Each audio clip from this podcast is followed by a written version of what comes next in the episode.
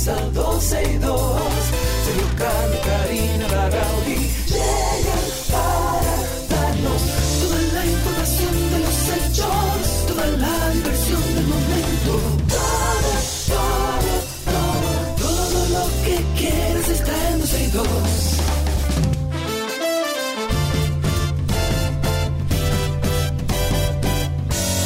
El reloj ya ha marcado las 12, comienza 12 y 2. Sergio y Karina Larrauri llegan para darnos toda la información de los hechos, toda la diversión del momento. Todo, todo, todo, todo, todo, todo, todo lo que quieras está en 12 y 2. un beso y te pongo Ay, qué ricura. Y dice, Óyala ahí. esa fue para mí, di la verdad. Fin de semana. Eso. Ajá. Ajá. Para arriba. Para abajo. Es una cancioncita. Mira, ahí, esa es una cancioncita de fin de semana. Esa que está ahí. Sí, señora. A mí me da como alegría esa canción. Yo no sé por qué, porque tampoco mí- como que la letra invita a nada, La pero a mí me da como... La música de Elton John te da eso, te da ese way. Oye, oye, oye.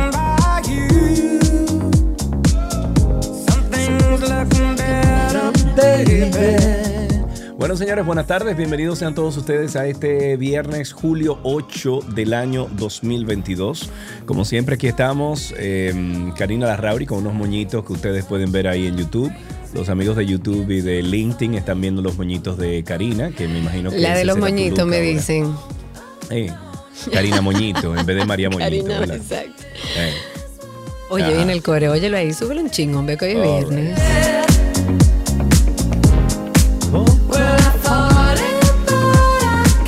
Yo tengo también, si no podemos ir. Me la va a yo, quitar, ¿en no, serio? no, si no podemos ir un chin para atrás también. Eh, ahí, mira, oye. Ahí fue que empecé todo. Ahí fue que empezó ¿Qué es todo. eso? Oye, oye, oye. ¿Qué- ¿Pero qué es eso? Escucha y aprende.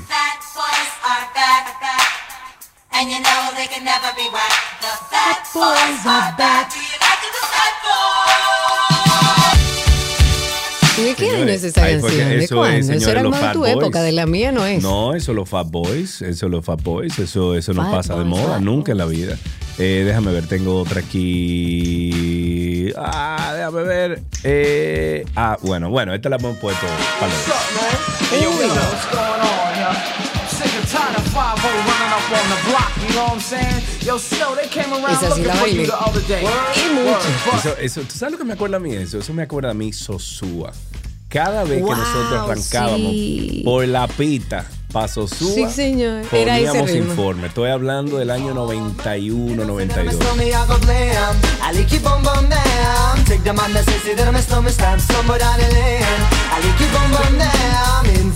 Muy bien. Ey, muy me muy gusta, bien, me gusta, me gusta la onda Señores, del buenas viernes. tardes, bienvenidos, bienvenidos. Es viernes, vamos a pasarla bien. Eh, hay gente también que ha dicho recójanse este fin de semana. Eh, usted haga lo que usted quiera. Mientras tanto, usted ¿Y por puede qué hay que estar con nosotros. ¿Qué es lo que pasa? No sé. Eh, mientras tanto, usted puede estar en la 91.3 FM, 91.1 FM, recorriendo eh, o cubriendo toda la República Dominicana a través de las ondas hercianas. Y también estamos en YouTube. Ya tenemos ahí más de 50 personas que nos están acompañando a través de YouTube. Dice Hidekel, dice, me mudé de Tuning a YouTube para disfrutármelo en video. Hey, Hidekel, muchísimas gracias. Recuerden también que estamos a través de Twitter Spaces. También ahí tenemos una gran familia. Son ya, bueno, casi 100 personas que diariamente están con nosotros. La idea es que usted tenga acceso a nuestro programa por cualquier lugar, por LinkedIn, por YouTube, por Twitter, por nuestra página 12y2.com. Lo bueno de Twitter Spaces es que no solo pueden escucharnos, sino que también pueden participar en vivo con nosotros. Pero los que están en YouTube en estas pruebas que estamos haciendo hasta ya todo bien armadito, eh, también pueden comentar escribiéndonos por ahí. A Isabel, gracias. Que me dice que mis moñitos están bonitos.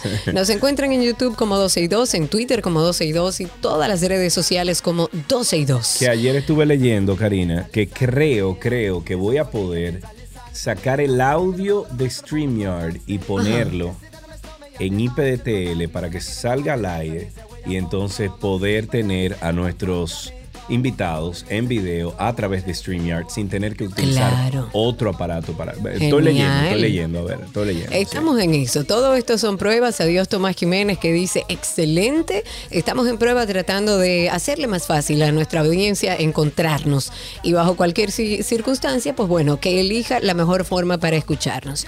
Yes. Hoy es viernes, pero es un viernes bastante cargado de informaciones. Vamos a bajar la música y vámonos inmediatamente a un caso que tiene a todo el mundo alerta. Y si todo esto fuera poco, caiga quien caiga. Tengo tentáculos. ¿Quién soy? Este caso es un verdadero sancocho. Tengo tentáculos. Medusa soy. Y todo esto por venganza. Tengan cuidado. Medusa soy. Caiga quien. Bueno, señores, este caso Medusa tiene a todos muy alertas. Eh, evidentemente, el tener acceso a, mm, a esta acusación formal del ministerio en el caso Medusa contra el ex procurador Jean Rodríguez, Rafael Cano, Ibarra, bueno, y todos los que están involucrados en este, en este caso. Eh, de las cosas que van saliendo y que están contenidas dentro de esta acusación formal es que el ex procurador Jean Rodríguez primero ha negado que aspirara a una candidatura presidencial para el 2020 por el movimiento político renovador. Eh, De hecho, aseguró que no contrató ni pagó ninguna asesoría, que comentábamos en el día de ayer, de una legisladora mexicana que actualmente eh, es legisladora, pero que también fue asesora del expresidente mexicano, Alejandra Lagunes se llama. El presidente del partido político, que era Rafael Cano, el, el- amigo y el número dos, como se le llama, pero además jefe de gabinete de la Procuraduría y brazo operativo, según todo lo que ha salido de, de esta acusación de, de este entramado. Y quien, según las informaciones, ahora, en este momento, es el principal testigo del Ministerio Público en el caso Medusa. Y evidentemente, si él decidió hablar, es el que más información tiene.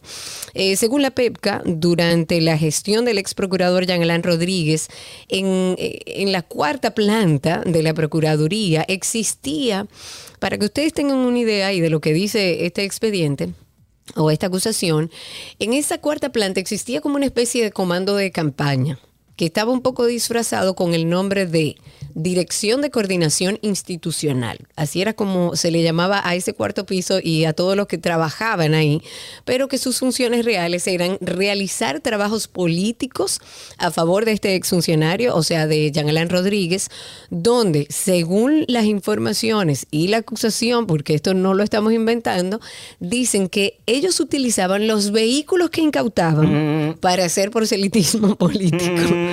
Bueno, o sea, pero no eran eso- solamente terrenos y cosas A en casa de campo, también los vehículos. Sí, pero eso lo vimos incluso en campaña, o sea, lo vimos Ah, con claro, otras personas sí, que le hacían, eh, que, que incluso hubo gente que encontró su vehículo en campaña cuando Ajá. estaba rotulado y todo. Lo encontró Esa- ahí y dijo, pero ese, ese vehículo es mío. Exactamente. Ese vehículo es Exactamente, mío". o sea que esto no nos sorprende mucho. Lo que sí sale a notar es que aparentemente era algo muy bien armado, era un Sí. entramado y una estructura muy bien armada. Claro, bueno, hoy vimos además que un suplidor le regaló una estufa de 500 mil pesos al procurador a modo de agradecimiento. Una estufa. Agradecimiento. Mientras Pero esa tanto, estufa habla. No, debe ser una Viking de esa, una cosa así. Mientras tanto, la jueza dejó sin efecto la revisión obligatoria de la medida de coerción a los implicados del caso Medusa. La magistrada Altagracia Ramírez de la Cruz tomó la decisión alegando que el juez del tercer juzgado de la instrucción, a Maurice Martínez, fue apoderado de la acusación presentada en contra de las 41 personas y 22 empresas vinculadas en el expediente de corrupción administrativa. Se espera que el juez a Maurice Martínez fije la fecha para el conocimiento de la audiencia y se ordene a la secretaria del tribunal notificar la acusación a los, evi- a los abogados de los imputados y a la parte civil eh, constituida del Estado Dominicano. Por cierto, por cierto, no sé si viste el video que publicaron ayer en Somos Pueblo. Parece que a Somos Pueblo le- les ha gustado mucho el caso Medusa y le están cayendo No, atrás. es que recuerda que también con Somos Pueblo hubo Sí, mucha sí. presión por parte de este grupo, le hicieron la vida imposible y entonces Sí. ellos también han tenido que buscar información para defenderse y tienen más información que mucha gente. Bueno, entonces Somos Pueblo ayer visitó, creo que la casa, déjame buscarlo. Eh, Una de las casas, ojo, Una de las una. casas donde la mexicana, eh, la mexicana estaba eh, eh, recluida eh, y entonces ahí le- ellos explican todo el, el- el engranaje, eh, todo lo que estaba cuidándose en esa casa. Vamos a escuchar un poquito del principio de este video. Nos encontramos en uno de los lugares que utilizaba Jan Alain con el dinero de la Procuraduría que lo alquilaba para su proyecto presidencial. Esta casa... Todo este aparataje de verjas ciclónicas, rejas, shutters, lo pusieron ellos. Me encanta el Piro y me encanta Ripoll, caramba. A mí también, los dos. Ellos son me dos personajes dos. tan particulares, Sí, tienen tanta sí, sí. información y serios, rectos y correctos. Así es. Bueno, pasen por Somos Pueblo para que ustedes vean este video. Lo publicaron anoche a las 8 de la noche, creo. Eh, y es la casa donde, donde ocultaban a, a la señora Una esta. de las casas, a mí. Una, una de ellas, sí, sí, sí, sí, sí. Una de ellas, porque había varias. Y creo, creo que voy a conseguir el Ah, bueno, perfecto, que te lo manden. Pero yo entiendo que deben dar apertura un poco también a ese proceso acusa- acusatorio. Lo que pasa es que recuerden ustedes que los abogados de Jean Alain Rodríguez se le entregó un, una memoria con toda la información de, de- de la acusación y ellos dijeron que no, que la querían impresa. Entonces, ya tú sabes, tuvieron que buscar impresora para empezar a imprimir, para entregárselo impreso como lo querían los abogados de los encartados, en este caso Medusa. Sí. Señores, habemos ministro de Medio Ambiente, finally, y qué bueno. Y la verdad, eh, me gusta el nombramiento que ha hecho el presidente Luis Abinader, que ha designado a Miguel Seara Hatton como el nuevo ministro de Medio Ambiente y Recursos Naturales. De todos los nombres que oí y que circularon, creo que es el nombre que más me ha gustado. Seara Hatton se, se desempeña como ministro de Economía desde el 16, de- bueno, desde el 16 de agosto. Ahora está a cargo, este cargo, perdón, lo va a ocupar Pavel Isa Contreras. eh, él era viceministro y entonces asume la posición. Va- veamos cómo va a desarrollar Miguel este cargo tan espinoso del Estado. He tenido informaciones internas y, y bastante corroboradas de que Seara Hatton lo primero que dijo fue que, bueno, que él asumía el cargo si le dejaban elegir su equipo. Convengamos que Seara Hatton ha trabajado mucho en temas económicos, sin embargo, sabe mucho de economía circular, de sostenibilidad, es una persona eh, con mucho criterio a nivel de gerencia. Yo creo que tiene la capacidad, yo creo que debe hacerse acompañar no solamente de un equipo de él, que él pueda confiar, porque sabemos que ahí hay mucho que resolver, pero además eh, el señor Miguel Seara Hatton ha demostrado que tiene temperamento, entonces ojalá y ese temperamento ayude a hacer frente a todo lo que se mueve adentro, que es bastante oscuro. Pero también entiendo que este nuevo ministro de, de Medio Ambiente debería hacerse acompañar y sentarse en una mesa con los grupos medioambientales en nuestro país que hacen un trabajo desinteresado por la protección de nuestros recursos y Sí. que tienen mucha información de lo que pasa. Y hay que sentarse, conversar, tengo mi fe puesta en que Miguel Seara Hatton puede hacer un buen trabajo ahí y ojalá que llegue con su equipo para que puedan eh, sanear un poco ese ministerio tan controversial. Así es. Bueno, en una nota internacional, y esta es preocupante, el exministro japonés Shinzo Abe, de 67 años, ha muerto tras ser tiroteado en plena calle mientras participaba en un acto de campaña en la ciudad de Nara, esto es en Japón, dije.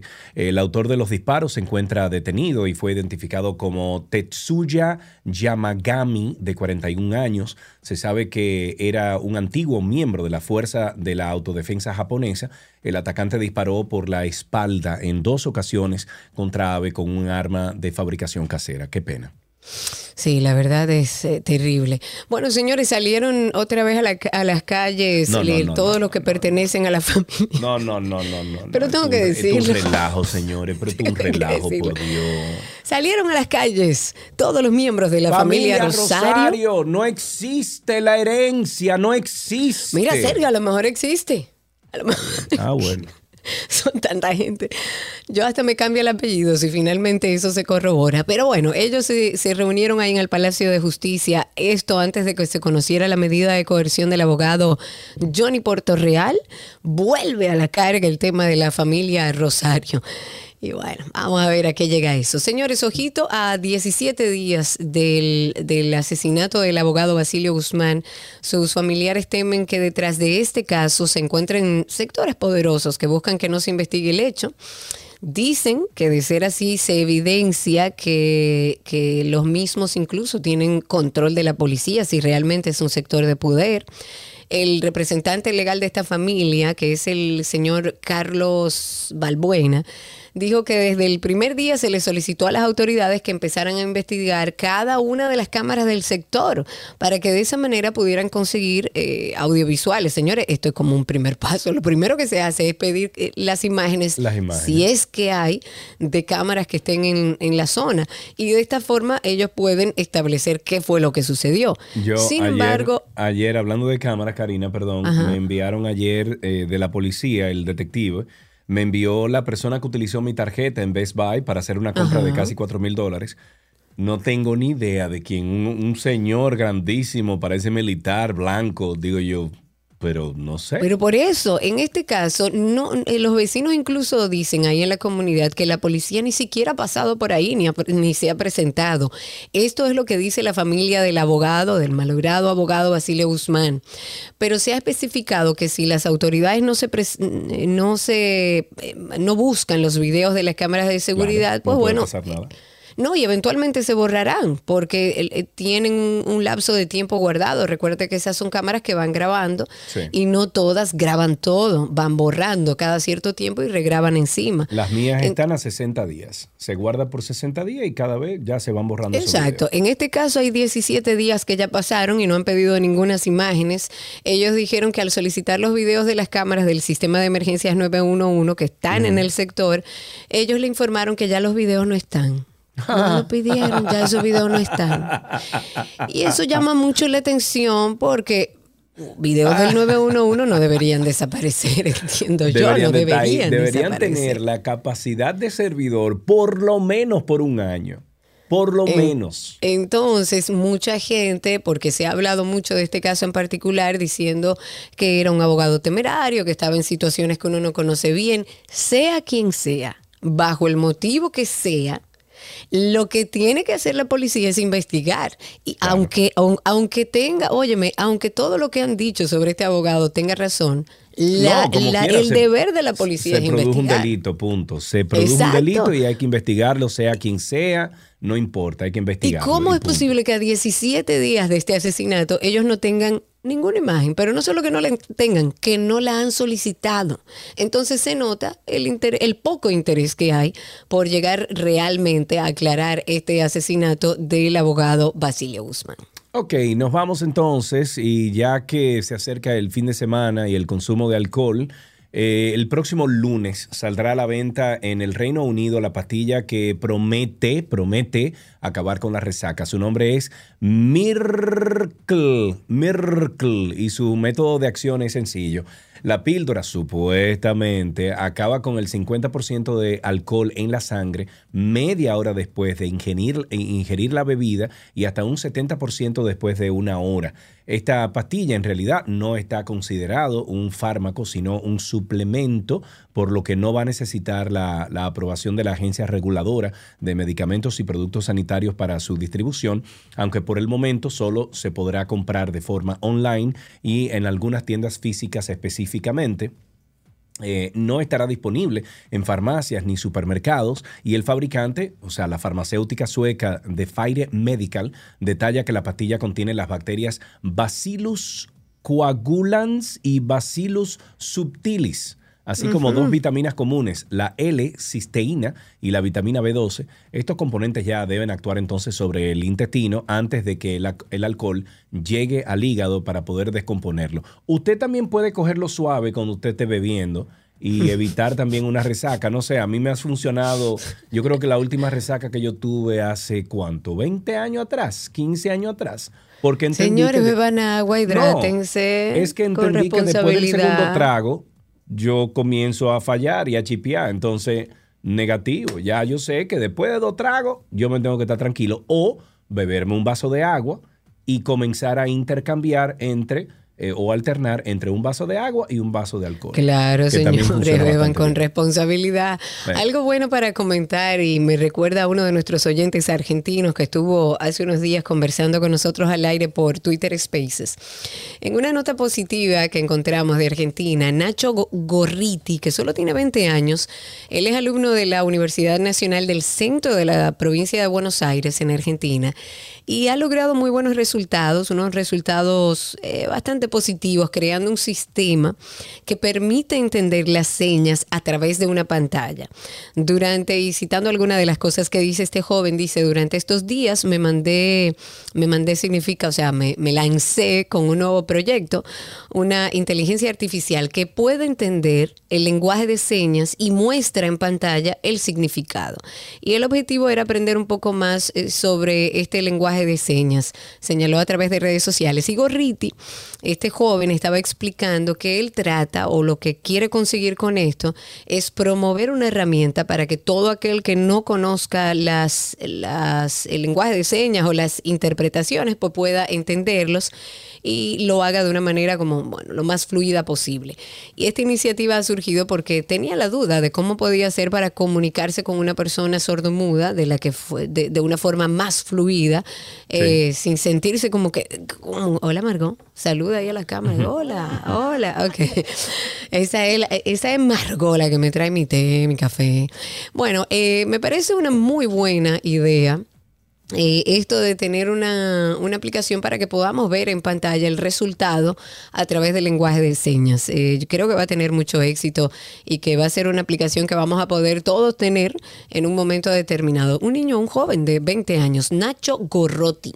Para finalizar, les vamos a invitar a todos ustedes, aquellos que están por YouTube, los que están en LinkedIn, los que están en la 91, los que nos escuchan a través de Twitter Spaces, que por favor se suscriban a nuestro podcast Karina y Sergio After Dark. Hay más de 50 episodios ahí de muy buena información, de bienestar, de cosas que siempre aportan a nuestras vidas. Esta noche a las 7 de la noche sale un nuevo episodio. Eh, sin embargo, bueno, eh, estaremos hablando esta noche entre la diferencia entre un sociópata y un psicópata. Está muy buena la conversación, pero recuerden que tenemos muchísimos temas. Por ejemplo, este es uno de los que ya puedes encontrar ahí en Karina y Sergio After Dark. Queremos hablar de algo que a veces incluso no nos damos cuenta y vamos entrándonos como en una burbuja de codependencia emocional. que la codependencia es una dependencia, es una adicción a las personas. Se encontró en una relación donde se volvió dependiente de la otra persona, pero nunca vio eso en su crianza. Me da la curiosidad, Isabela, de saber si esta conducta de codependencia se puede adoptar. Y es un intento de que a través de las personas tú satisfagas tus necesidades. Los codependientes tienen mucha dificultad para experimentar la realidad con moderación. ¿Qué quiere decir? La vida emocional de un codependiente es intensa, es un tsunami emocional. Ojalá que este episodio sea el comienzo para que mejores las relaciones en las que te engañas pensando que necesitas a esa persona en tu vida para respirar y ser feliz. Eso no es así. Karina y Sergio. After Dark. Estás muteado, amigo, no te va a escuchar absolutamente nadie. Ahora sí, eh, Karina y Sergio After Dark en todas las plataformas de podcast nos pueden encontrar ahí poniendo nuestro nombre, Karina Larrauri o Sergio Carlo, e inmediatamente le sale ahí la carátula. Para aquellos que están en video, pueden ver ahí que también tenemos un Instagram, se llama Karina y Sergio After Dark. Ahí compartimos y complementamos muchas de las informaciones que ustedes escuchan en nuestro episodio. Hay de todo aquí, todo tipo de información. Entre a Karina y Sergio After Dark en redes sociales, en, en Instagram y también entonces en el podcast. Nos pueden buscar así mismo como Karina y Sergio, eh, perdón, After Karina Dark. Larrauri o Sergio Carlo en cualquiera de las plataformas. En Google puede usted poner también eh, Karina Larrauri Podcast y Sergio Carlo Podcast y ahí salen todas las, eh, las diferentes plataformas. Vamos entonces a hacer un corte comercial y regresamos de inmediato con más de 12 y 2. Lo mejor de la web llega a ustedes gracias a Aeropack Mi Courier.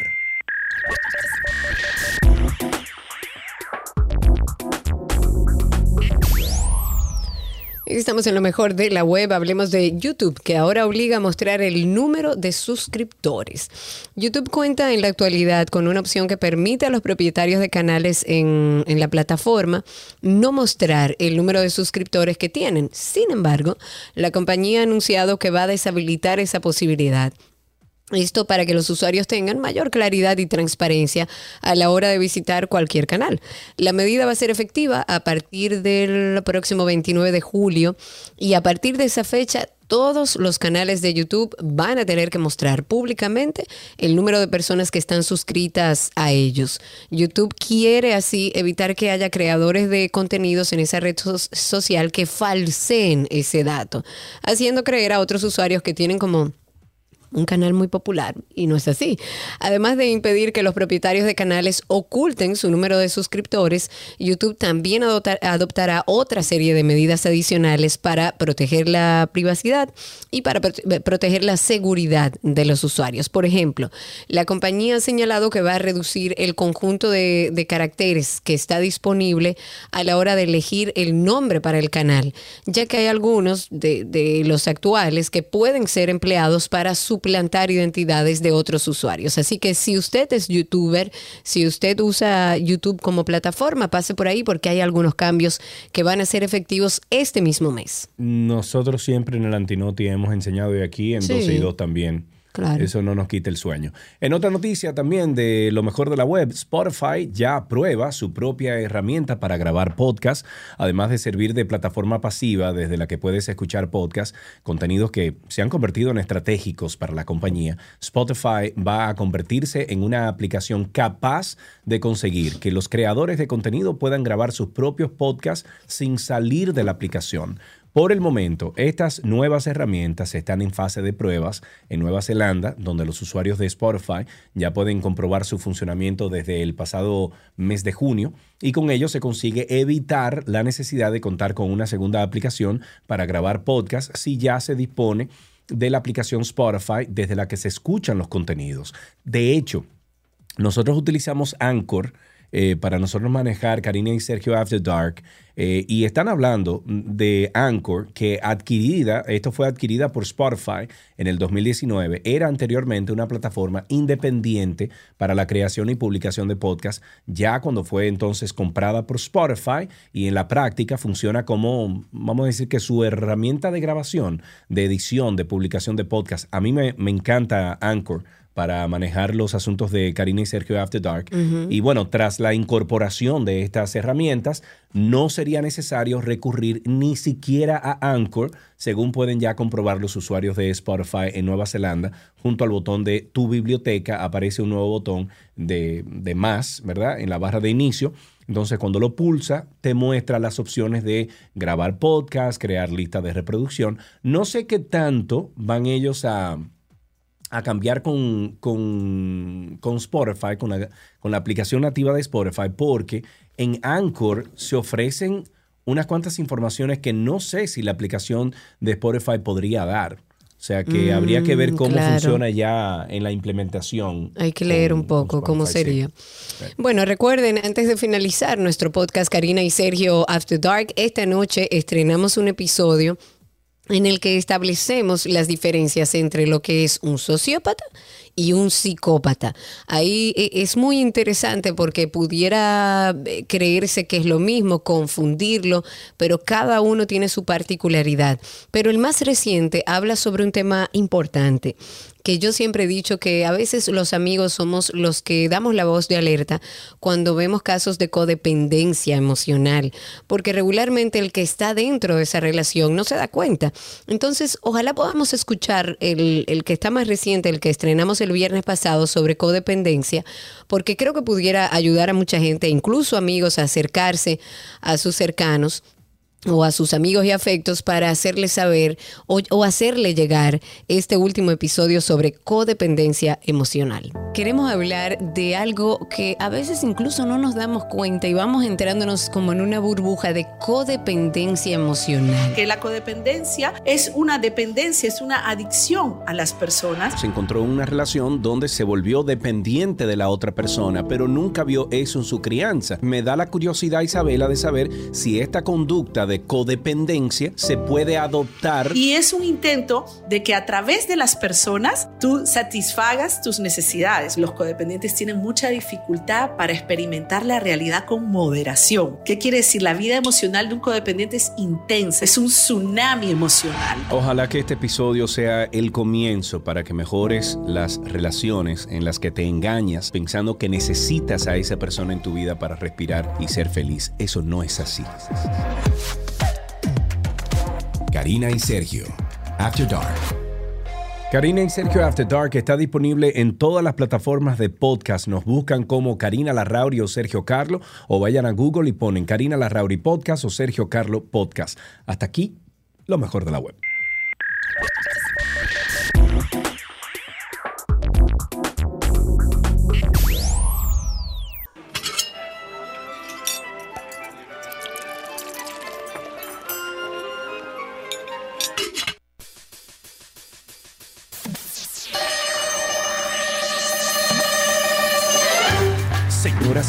Señores, aquí empieza la receta imposible con Nicolás Frijero.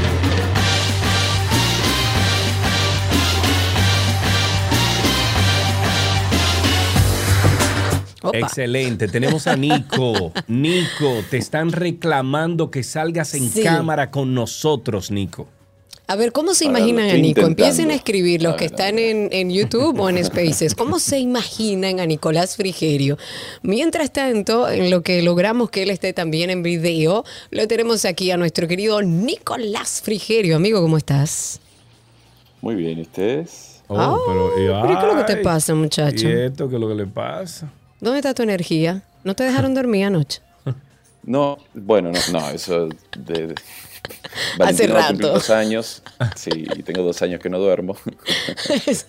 No, y ahora, lo que pasa es que ahora estoy haciendo dos cosas al mismo tiempo y, a ver, todos saben que nosotros no, no- no servimos para eso. Eso es eh, cualidad de la mujer. Y Claro. estoy intentando conectarme eh, a YouTube, pero eh, no lo estoy logrando. Así No lo estás logrando. Sergio, asístelo ahí mientras tanto. Dice la gente que te imagina rubio, blanco, ojos azules, alto y flaco, bueno mozo, No, dice gente- Ingrid, que dice que tú eres bueno mozo. Y Bueno, dice Leandro gracias, Blanco que arranque con espagueti, con con habichuela y aguacate. ¿Tú comes comida criolla, Nico? Claro, claro. ah, o sea, ¿te gusta la comida criolla? ¿Te gusta el arroz, los guandules con coco y todo eso? Me encanta, me encanta. Menos, eh, menos los molondrones, eh, to- todo lo demás. Cualquier buenísimo. cosa. Ok. Sergio, ayúdalo ahí a ver si podemos lograr que la gente pueda verlo. Ya te han puesto bueno blanco, pelo marrón y lacio, ojos miel y alto, pero eso es muy específico. Wow. Dios mío. Sí, sí, sí, es como... Eh, no- no- Wow. nunca me imaginé que, que la gente iba a estar como tan precisa. Eh, alguien la pegó por ahí, bueno. Sí. Blanco, alto, rubio, ojos, ojos azules. Bueno, va bien, va bien. Ese Eh, me bueno, conoce. bajando- va- hay que bajarle un poco. bueno, vamos a ver si lo logramos. Recuerden que estamos en prueba a través de nuestro nuevo canal de YouTube. Lo encuentra como 12 y 2. Y la idea es que, bueno, que podamos compartir también por esa vía a través de video. Esto es una receta imposible porque Nicolás no envía las recetas. No la tenemos en nuestra página. Así que si usted quiere esta receta, como de costumbre, pase por el usuario de Nico que es Nico el Chefo. Hace un ratito estábamos enseñando. Se le dice Richard Bautista, Nico, que algún día de una sorpresa, dejando una receta en algún lugar donde tú quieras, físicamente, que la van a ir a buscar, dicen. Ahí a está ver, lo he Nico. intentado. Eh, Ay, Miren a Nico ahí, los que están en YouTube ver pueden ver a Nico. ahí, ahí. Ay, ya se puede hablar de las cosas nuevas. Porque te veo. Bueno, ya, ya, ya estamos, ya estamos, exacto. No, después vamos a hablar con calma sobre eso. Nico está con nosotros. sí, sí, Hemos sí, hecho una semana de ingredientes versátiles, de esos que están en nuestra nevera, de lo que queda, de lo que sobra. Eso lo vamos a tratar en el día de hoy. Hoy, ¿qué preparamos, Nico? Estoy, estoy viendo cosas aquí, esto es muy divertido, perdón, que me, me distraigo. Creo que Nicolás es gordo poppy. Oh, gordo Poppy. ¿Tú sabes lo que es Poppy Ah, No, ya, Nico? divertido. ¿Tú sabes Sí, sí, sí, claro, claro. Ok, ok, ok. Ya tú estás Eh, dominicanizado. pero, pero me gusta. Sí, sí, sí. Pero me, me me gusta esto, me gusta. Lo que pasa es que me distraigo mucho, entonces tengo, tengo que No te en eh, enfócate aquí, enfócate aquí Sí, y exacto, vamos a hacer así. una receta de ingredientes versátiles. ¿Qué preparamos hoy? Bueno, ingredientes versátiles. A ver, eh, desde la época de la guerra creo que no hay nada más versátil que la papa. Eh, Es verdad. Incluso fue eh, es de, de esos ingredientes que ayudaron a la humanidad a sobrevivir. Sí, señor. Entonces, pues vamos a hacer una, una receta con, con papa. Eh, en este caso vamos a, bueno, de esto vamos a sacar dos recetas o puede ser una, les voy a ir contando un poquito la idea y luego cada uno en casa eh, con su creatividad y los ingredientes que tenga, pues eh, hará, hará lo, que, lo que más les guste. Es unas, vamos a hacer unas piel, unas pieles de papa rellena. Uy, qué rico. Dios mío. Ok. ¿Qué necesitamos? Es bueno que sepan a los que recién empiezan a conocer a Nico que Nico no da tampoco cantidades. Como es chef, él tira los ingredientes y usted resuelva. Nueva vez, si usted quiere contactar con Nico a través de Nico el Chefo. Entonces, arranquemos porque me gusta la idea y con esta hambre. ¿Cómo se prepara eso? Bueno, tenemos varias formas. Una de ellas, obviamente, vamos a necesitar papas. Vamos a buscarlas o a seleccionar de las que vienen en, en la funda, las que sean más eh, parejitas de tamaño, para que se puedan cocinar todas al mismo tiempo. Y además también cuando las vayamos a presentar estén lo más eh, uniforme posible y no nos toque una grandísima, otra más pequeña, que no, no se ve bonito. Eh, además, a las que son grandes hay que meterle relleno ahí que Claro, se, lógico. se nos va a ir la mitad de la nevera en, en el intento. Ok. Entonces, eh, para el relleno, aquí podemos jugar con todo. Podemos hacer un relleno bien simple, solo de quesos, mezclar quesos y, y rellenarla. Podemos hacer un relleno, por ejemplo, si hicimos una carne de tacos y nos sobró por ahí, Claro. vamos a utilizar esa carne, le ponemos queso y la gratinamos. Podemos hacer un relleno vegetariano eh, perfectamente y también. vamos a utilizar vamos a utilizar el mismo relleno, el- o mejor dicho, el- la misma papa, y a esto le vamos a adicionar eh, puerro fino, cebollita eh, caramelizada, lo, lo que tengamos ahí a mano que nos guste. Eh, a ver, hay una variedad, aquí podemos jugar con muchísimas cosas. Les voy a dar el procedimiento y, y un relleno bien fácil, luego pues nada, cada uno en casa agrega y quita. ponga a volar su imaginación y lo que le sobra también en la nevera que pueda mezclar ahí. Te están echando muchos Exacto. piropos, dice una que se llama Paola Rodríguez, ahí está, que dice, bello, precioso, y a la tocaya que me disculpe. Parece que, que ella conoce muy bien a Paula. Bueno, vamos a ver qué hacemos Bueno, con gracias, todo esto. gracias. Primero, ¿cómo cortamos las, las papas? No, primero vamos a cocinar las papas. Ok, ok. Lo que vamos a hacer es, vamos a lavarlas bien porque recuerden que vamos a, a- a comer esa piel. Entonces es Ujú. importante con un brillito, bajo la, la llave de agua, bajo el chorro de agua, ¿sí? Eh. Vamos a ir eh, pasando y, y quitando toda la tierra, limpiándola bien. No le demos demasiado fuerte porque si no le vamos a quitar toda la, la piel y al final Claro. queremos que, la conserve y que tenga eh, ese sabor. Entonces, lo que vamos a hacer luego es, las vamos a secar bien, las vamos a envolver en papel aluminio y las vamos a hornear. ¿Cuánto tiempo y a qué temperatura? Aproximadamente a 325 grados Fahrenheit y el tiempo dependerá muchísimo del tamaño de las papas. Esto Claro. con un palillito, más o menos cuando vaya a partir de la media hora, vamos a ir pinchando y vamos a ir eh, ahí con, con el tacto, vamos a ir viendo si ya están suavecitas eh, o si todavía le falta. Si ya están suaves, las retiramos, dejamos que se enfríen un poco para poder eh, manipularlas, retiramos el papel aluminio, no hagan como hace mi madre que guarda ese papel aluminio para usarlo 100 veces, bótelo en la basura. Pero está muy bien, se puede reusar. Sí, Un aplauso sí, sí. para tu mamá. Economía de guerra ahí a, a full. Eh, entonces, lo que vamos a hacer es, eh, con, con cuidado porque la papa eh, mantiene muchísimo el calor. Entonces, eh, vamos a ir ahí de, de a poquito. La cortamos a la mitad por el eje más largo para que quede luego una canoa bastante larguita. Ok. O sea, Y no a la, la mitad, una- sino hacia lo largo, a lo horizontal. Eh, exactamente, muy bien. Entonces, eh, bueno, lo que pasa es que depende cómo la pongas. Igual si la pones Bueno, así, exacto. cortas, Eh, A lo, a lo largo, señores. A lo A lo largo, largo. Exacto. buscándole la quinta pata al gato. Eh, gracias, Entonces lo que Nico. vamos a hacer con la ayuda de una cuchara, preferiblemente que sea de las pequeñas para no romper eh, mucho la papa, vamos a ir quitando el corazón, todo el centro, y vamos a dejar más o menos eh, junto a la piel un poquito así eh, de papa entera. Eso es lo que va a sostener luego que podamos rellenarla y no, y no se vaya a salir o a romper. Claro. Entonces, con ese relleno es que ahí podemos hacer dos cosas. O hacemos un puré de papa que nos va a quedar riquísimo, o podemos eh, incluirlo en el mismo relleno de las papas. Ahí podemos agregar, eh, por ejemplo, bacon eh, tostado, quesos, jamón. eh, O sea, coger el mismo que- puré, digamos, y mezclar con el puré todos los ingredientes que vamos a usar para el relleno. Exactamente. Entonces, lo que hacemos es, aquí tenemos dos opciones. Si lo queremos hacer más light, vamos a decir, colocamos la piel de la papa con un poquitito de aceite al horno, que se tueste un poquito y, y se, y se- se seque un poquito esa superficie, más o menos unos 15 a 20 minutos a 325 también. O, lo más rico, pero que quizás no es lo ideal, es freírlas. Uy, sí. Señores, eh, por sano o no sano, la realidad es que lo Ah. frito es rico. Utilice aceites quizás más sanos y, y cómaselo frito y punto. Sí, y bueno, y controlar un poco la temperatura y, y por ahí vamos bien. Y aparte, una fritura una vez a la semana tampoco pasa nada. Entonces, vamos a freírlo. Ya descarté el horno. Vamos a freírla hasta que quede bien doradita. hasta que quede bien doradita. Y luego que tenemos este procedimiento listo, vamos a rellenarlas. Siempre pongan un poquito de eso por arriba, incluso para quienes eh, sean vegetarianos o veganos. Hoy en día existen opciones de quesos eh, veganos. Claro, muchísimos. Eh, siempre pónganle un poquito, lo mandan al horno unos minutitos para que se gratine y se funda ese queso. Retiramos, servimos y a disfrutar. Uy, qué rico. Señores, Nico el Chefo, así encuentran a Nico en redes sociales. Hace un momentito compartíamos, de hecho, su perfil para que puedan encontrarlo por si tienen alguna pregunta.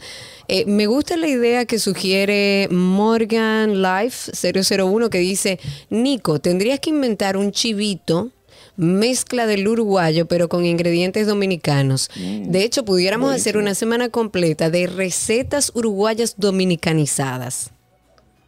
Recetas Wow. uruguayas. Bueno, eso, es- eso sería carne con puré de yuca, carne con No, plátano hombre, maduro. no, hombre. Tú eres más creativo que eso. Hay muy, ¿cuál- ¿Cuáles son los platos más típicos de Uruguay? Aparte del chivito, que conocemos casi todos. Bueno, allá como tenemos las temporadas bien marcadas, las temporadas eh, climáticas, eh, solemos cambiar mucho durante el año. Entonces, por ejemplo, en invierno se come muchísimo un plato que es muy parecido al sancocho, que nosotros le llamamos puchero. Ah, sí. Eh, eh, comemos distintos guisos, sobre todo, por ejemplo, algo muy típico es un, un guiso de arroz con riñones.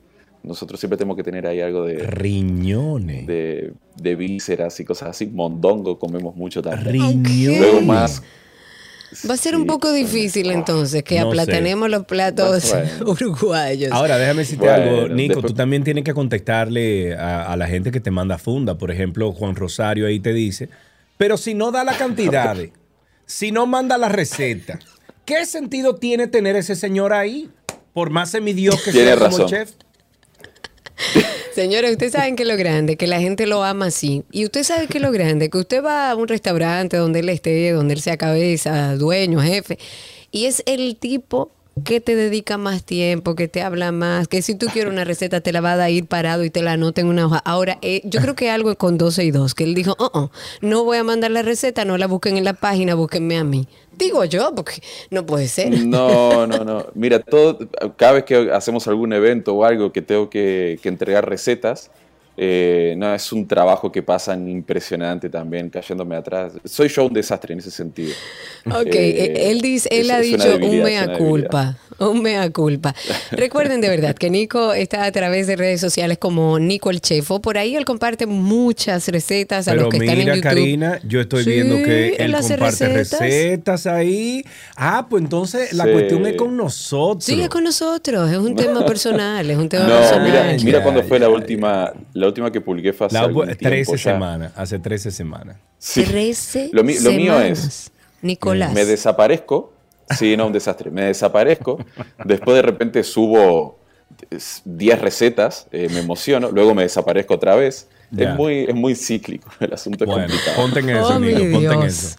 Nico, gracias. Un placer siempre compartir A contigo ustedes. a través de nuestro segmento de La Receta del Día. Ya regresamos.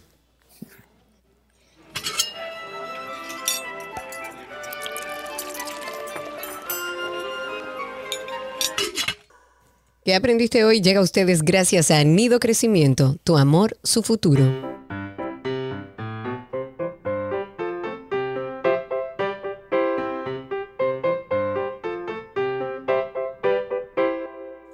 Ahí estamos ya con un niño y este niño se llama Antonio y está con nosotros al aire. Antonio, buenas tardes.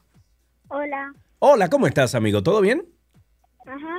Ah, qué bueno. ¿Qué edad tú tienes, Antonio? Siete años. Siete años, muy bien. Eh, Antonio, estás de vacaciones, ¿verdad? Ajá. Ah, muy bien. ¿Y cómo le estás pasando en estas va- vacaciones? Bien. Bien, ¿qué has hecho hasta ahora, Antonio? Mm, campamento. Campamento, a mí me encantaban los campamentos cuando yo era pequeño. Es más, si el año que viene tú me invitas al campamento tuyo, me voy a ir por lo menos tres días contigo. ¿Hacer qué? No sé. Por, por ejemplo. A lo que hagan los niños, me voy al parque. ok, ¿Qué- cuéntanos tú, eh, ¿de qué es el campamento? ¿El, el qué hago? Sí, Ajá, el, ¿qué el que tú haces? ahora, sí. Eh, haciendo judo. Ah, pero un campamento de judo. O sea, que Oh. Yo saldría bien. judoka de ahí también. Judoka, cuidado con él. ¿Te sabes algún chistecito, una adivinanza o una poesía, algo que quieras compartir con nosotros? Este es un chino que está arreglando la, la antena de la casa y se cae y ve pasando a su esposa y le dice a la esposa cuando va cayendo, no cocine para mí.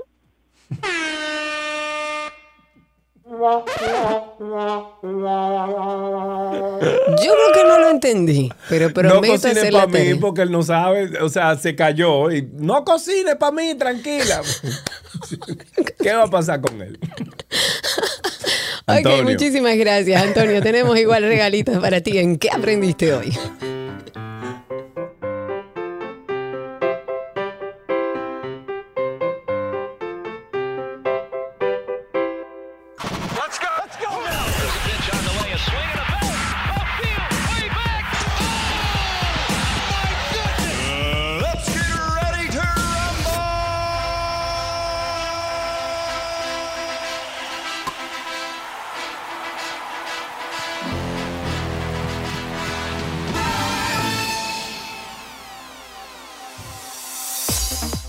Con las noticias deportivas y nos vamos con grandes ligas. El cantante Daddy Yankee seguirá como accionista del equipo de béisbol puertorriqueño Cangrejeros de Santurce con el 50% del control y será también vicepresidente de operaciones. El presidente de los cangrejeros, Carlos y... Uy, ¿cómo se llame? Explicó que Daddy Yankee tiene el 50% de la participación en la com- compañía Impulse Sports Entertainment Corporation, subsidiada o subsidiaria de la dueña de la franquicia del equipo, Grupo Multinacional.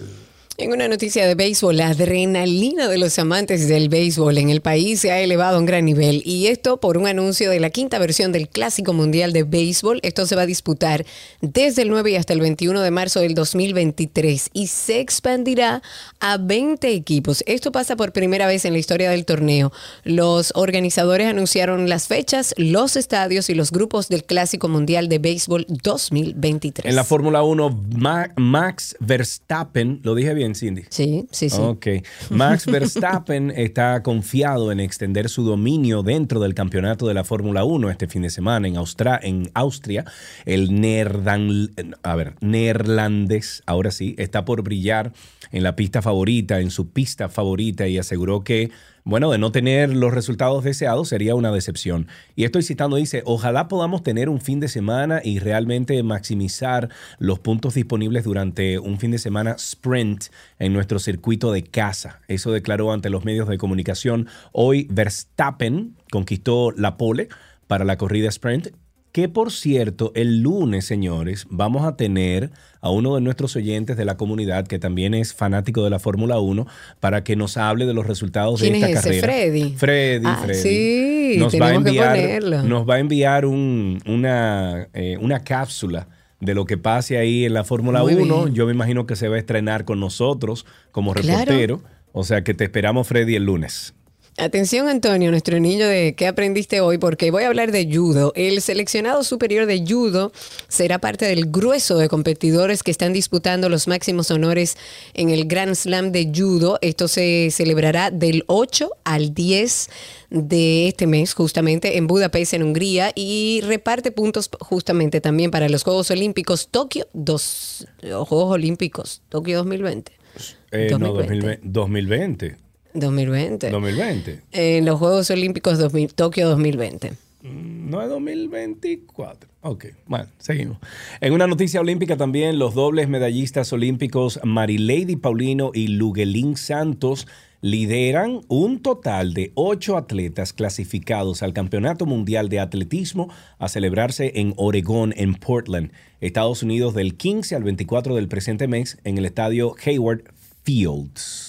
Y en una noticia olímpica también, el Comité Paralímpico Internacional ha develado en el día de hoy el, el calendario provisional de estos Juegos en París 2024, en el que habrá durante los 11 días de competencia 549 pruebas de medalla, más que nunca, y al menos 1.859 plazas para mujeres deportistas, que esto es una cifra récord. París 2024 presentó un calendario provisional de competición de los Juegos Paralímpicos. Esto es del 28 de agosto al 8 de septiembre 2024, en los que habrá 549 eventos de medallas en los 22 deportes que forman parte del programa competitivo. No se olviden que esta noche a las 7 de la noche publicamos el nuevo episodio de Karina y Sergio After Dark. Hoy estaremos hablando sobre las diferencias entre un sociópata y un psicópata. Pero tenemos más de 50 diferentes episodios hablando de muchísimas cosas que siempre le dejan algo a usted por pensar, por aprender, por mejorar. Eh, son cosas de- de- del día a día y de bienestar. Por ejemplo, como este. Ajá, Karina. Voy, pero es que tú me lo tiras así. Pero tú sabes que si Queremos hablar de algo que a veces incluso no nos damos cuenta y vamos enterándonos como en una burbuja de codependencia emocional. Que la codependencia es una dependencia, es una adicción a las personas. Se encontró en una relación donde se volvió dependiente de la otra persona, pero nunca vio eso en su crianza. Me da la curiosidad, Isabela, de saber si esta conducta de codependencia se puede adoptar. Y es un intento de que a través de las personas tú satisfagas tus necesidades. Los codependientes tienen mucha dificultad para experimentar la realidad con moderación. ¿Qué quiere decir? La vida emocional de un codependiente es intensa, es un tsunami emocional. Ojalá que este episodio sea el comienzo para que mejores las relaciones en las que te engañas pensando que necesitas a esa persona en tu vida para respirar y ser feliz. Eso no es así. Karina y Sergio. After Dark. Nos pueden conseguir en cualquiera de las plataformas de podcast. Nos bu- buscan como Karina Larrauri o Sergio Carlo. Y si entran a Google, ustedes pueden poner ahí Karina Larrauri Podcast o Sergio Carlo Podcast y ahí nos consiguen. Hasta aquí, Deportes en 12 y 2.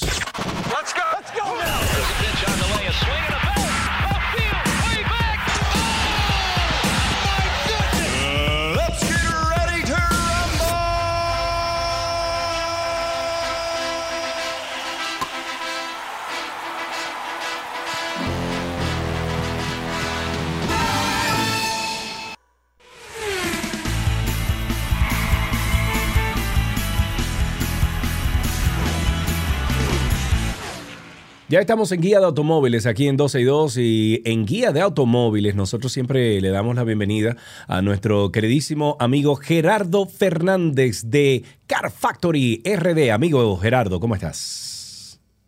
Muchas gracias, Sergio. Muchas gracias, Ah, Karina, óyelo, por el espacio óyelo, que se nos pone serio de una vez. Muchas gracias, Sergio. Muchas Claro, gracias. hay que ponerse en el mod. Como debe ser, serio, está muy uno se va bien. relajando. Es verdad, es verdad. Claro. ¿Tú dirías que tú eres más Después serio que tu hermano bajando, Jojo? ¿O quién es más serio de los dos? ¿Tú o, o Jojo?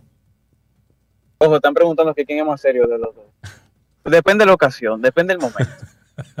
Mira, pero en el le- dile a Jojo que le voy a mandar un link que lo mutee y le Ajá. voy a, lo voy a poner para que ustedes los dos salgan en cámara ahí en YouTube para que lo conozcan. Claro, por Dios, que la No, gente pero- quiere verlos. Es que ¿Qué?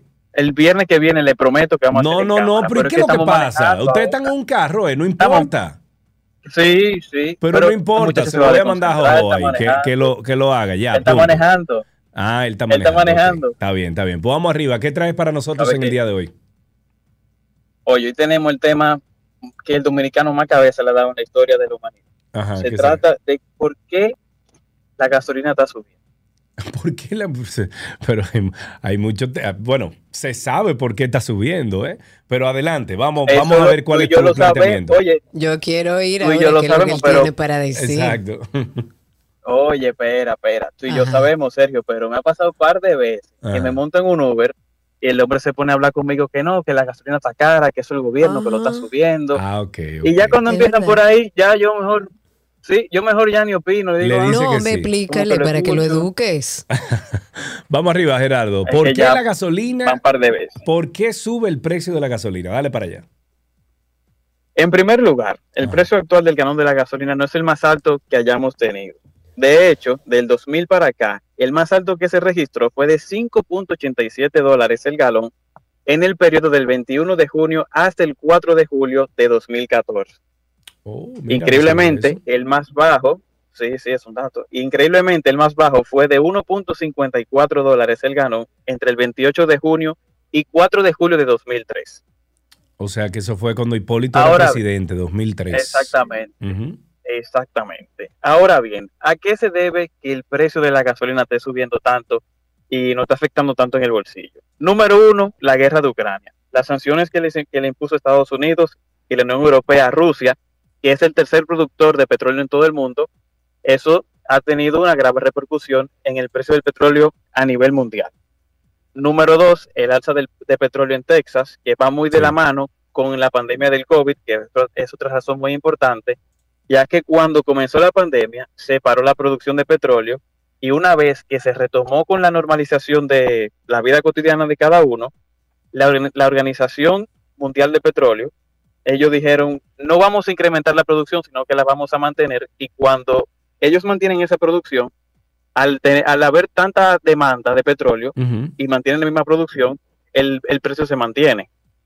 Ok, ok. ¿Te sigo? Y por último, los impuestos. Y por último, los impuestos. Bueno, los impuestos, curioso, los, impuestos han sido altos siempre, Gerardo. siempre. Siempre. Sí, claro, siempre. pero también ayudan a que el precio de, la gasolina siga subiendo Claro. o se mantenga en alza. Y, y por último, también te quería mencionar un dato curioso, es que el tercer país de la región que más impuestos tiene a los combustibles es República Dominicana. Ah, mira. Eh, yo sabía que estábamos entre uno de los eh, más altos en impuestos, pero no sabía que esa era la posición. Después de Uruguay y Chile. Ah, pero mira qué bien. Eh, para los amigos, perdón, para los amigos que están en YouTube, eh, lo que están viendo ahí en pantalla es el, el Instagram de Car Factory. Eh, tanto Jojo, el hermano de Gerardo, como Gerardo, eh, siempre publican eh, algunas cosas que ellos luego entonces desarrollan en su totalidad a través de YouTube. Y ahí lo pueden conseguir como. Car Factory RD. Car Factory RD. Eh, yo recuerdo que cuando yo seguí la cuenta, ustedes lo que tenían era como 5 mil followers. Ahora tienen casi 20 mil. Muy bien por ustedes, ¿eh? Casi estamos rozando los 20 mil ya, trabajando para eso. Pero muy bien, muy bien. Me es importante que la gente es importante que la gente se, nos siga porque nosotros estamos probando toda la semana un carro diferente y un carro del año que acaba de llegar a República Dominicana. Ah, Así mira. que si usted anda buscando, por ejemplo, una Hyundai Tucson y no sabe qué equipamiento tiene, qué es lo que trae, o vio una reseña, pero la reseña fue hecha en España o en México, Sí, y cuando llega al concesionario, entonces lo que le van a decir, ah, no, pero esa versión no llega a este país. claro. Nosotros aplatanamos la cosa, decimos el equipamiento que tiene el carro, el que no tiene, y entonces ya el que va a comprar su carro, pues ya sabe lo que se va a encontrar. Exactamente. Bueno, ahí están viendo los, los amigos de YouTube, están viendo eh, algo de, del timeline de ustedes en, en Instagram. Ya saben que pueden seguir la cuenta Car Factory RD, Car Factory RD. Y entonces la semana que viene tú prometes estar en cámara con nosotros, ¿verdad? Más le vale. 100%. 100%. ¿Y qué 100%. podemos encontrar esta semana en Car Factory? Justamente hoy estamos probando la Lexus UX, el SUV más pequeño de la marca, y ayer salió el review de, Isu- de Isuzu MUX, Ah, un mira. todoterreno para siete pasajeros. Fuimos a Valle Nueva, probé ese carro y una delicia total. El Sí, yo vi que ahí compraron un dron y todo. 1A. No, pero ustedes están en dron y todo. Muy bien, me encanta. Bueno, pues a buscarlo en YouTube equipando. entonces. Eh, mi hermano, un abrazo para ti, que pasen feliz fin de semana. Igualmente para ustedes. Excelente. Igual. Estuvimos conversando con Gerardo Fernández de la plataforma digital automotriz Car Factory RD. ¿Vieron ustedes ahí? Car Factory RD en Instagram y en YouTube lo pueden buscar como Car Factory. Hasta aquí, guía de automóviles.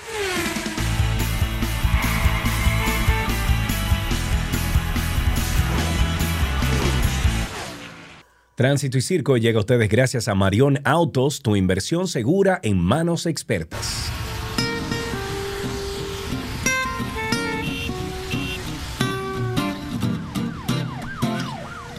Abrimos nuestro espacio de tránsito y circo. eh, por supuesto, todos los medios para comunicarse con nosotros. El teléfono 829-236-9856.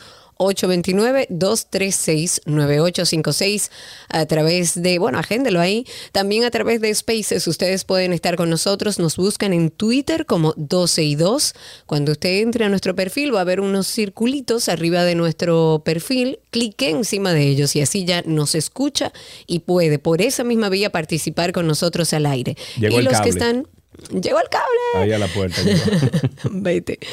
Eh, y por supuesto, vete, vete.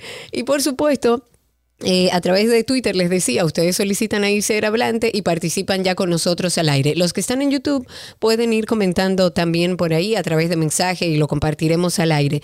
Recuerden que estamos en YouTube haciendo una serie de pruebas hasta ya armar de manera profesional esta transmisión, pero estamos dejándolo ahí para que ustedes puedan ver todo el programa y los ejercicios que estamos haciendo. Nos encuentran como 12 y 2. Pueden eh, a través de Twitter, digo, solicitar ser hablantes. Mientras tanto, eh, algo interesante, el caso Medusa es un caso del que vamos a estar hablando mucho.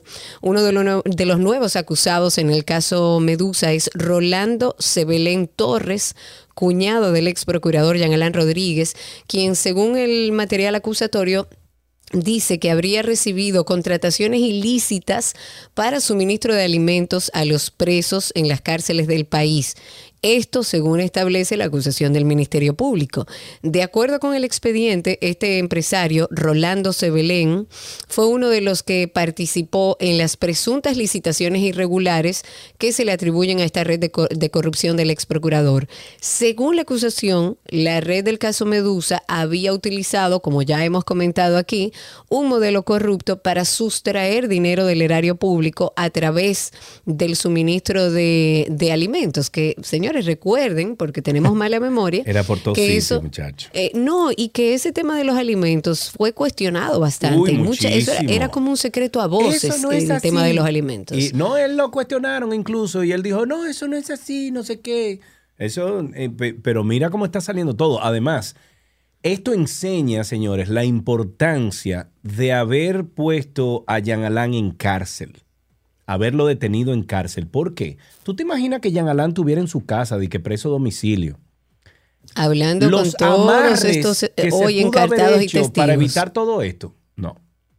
Yo, yo entiendo que sí, que por alguna razón se le ha establecido esta prisión preventiva. Mucha gente dice que no es el debido proceso, que no se le está respetando eh, su derecho, su pleno derecho. Sin embargo, entiendo también que por alguna razón tanto el juez como el Ministerio Público insistieron en prisión preventiva para algunos de estos encartados. Estoy dentro de los pocos documentos que uno va consiguiendo de este documento acusatorio que es bastante amplio. Tengo a uno de los testigos estelares de que ha salido a relucir, que es eh, Antón Casasnovas Nolasco. Antón Casasnovas estuvo hablando con Wilson Camacho en la Procuraduría.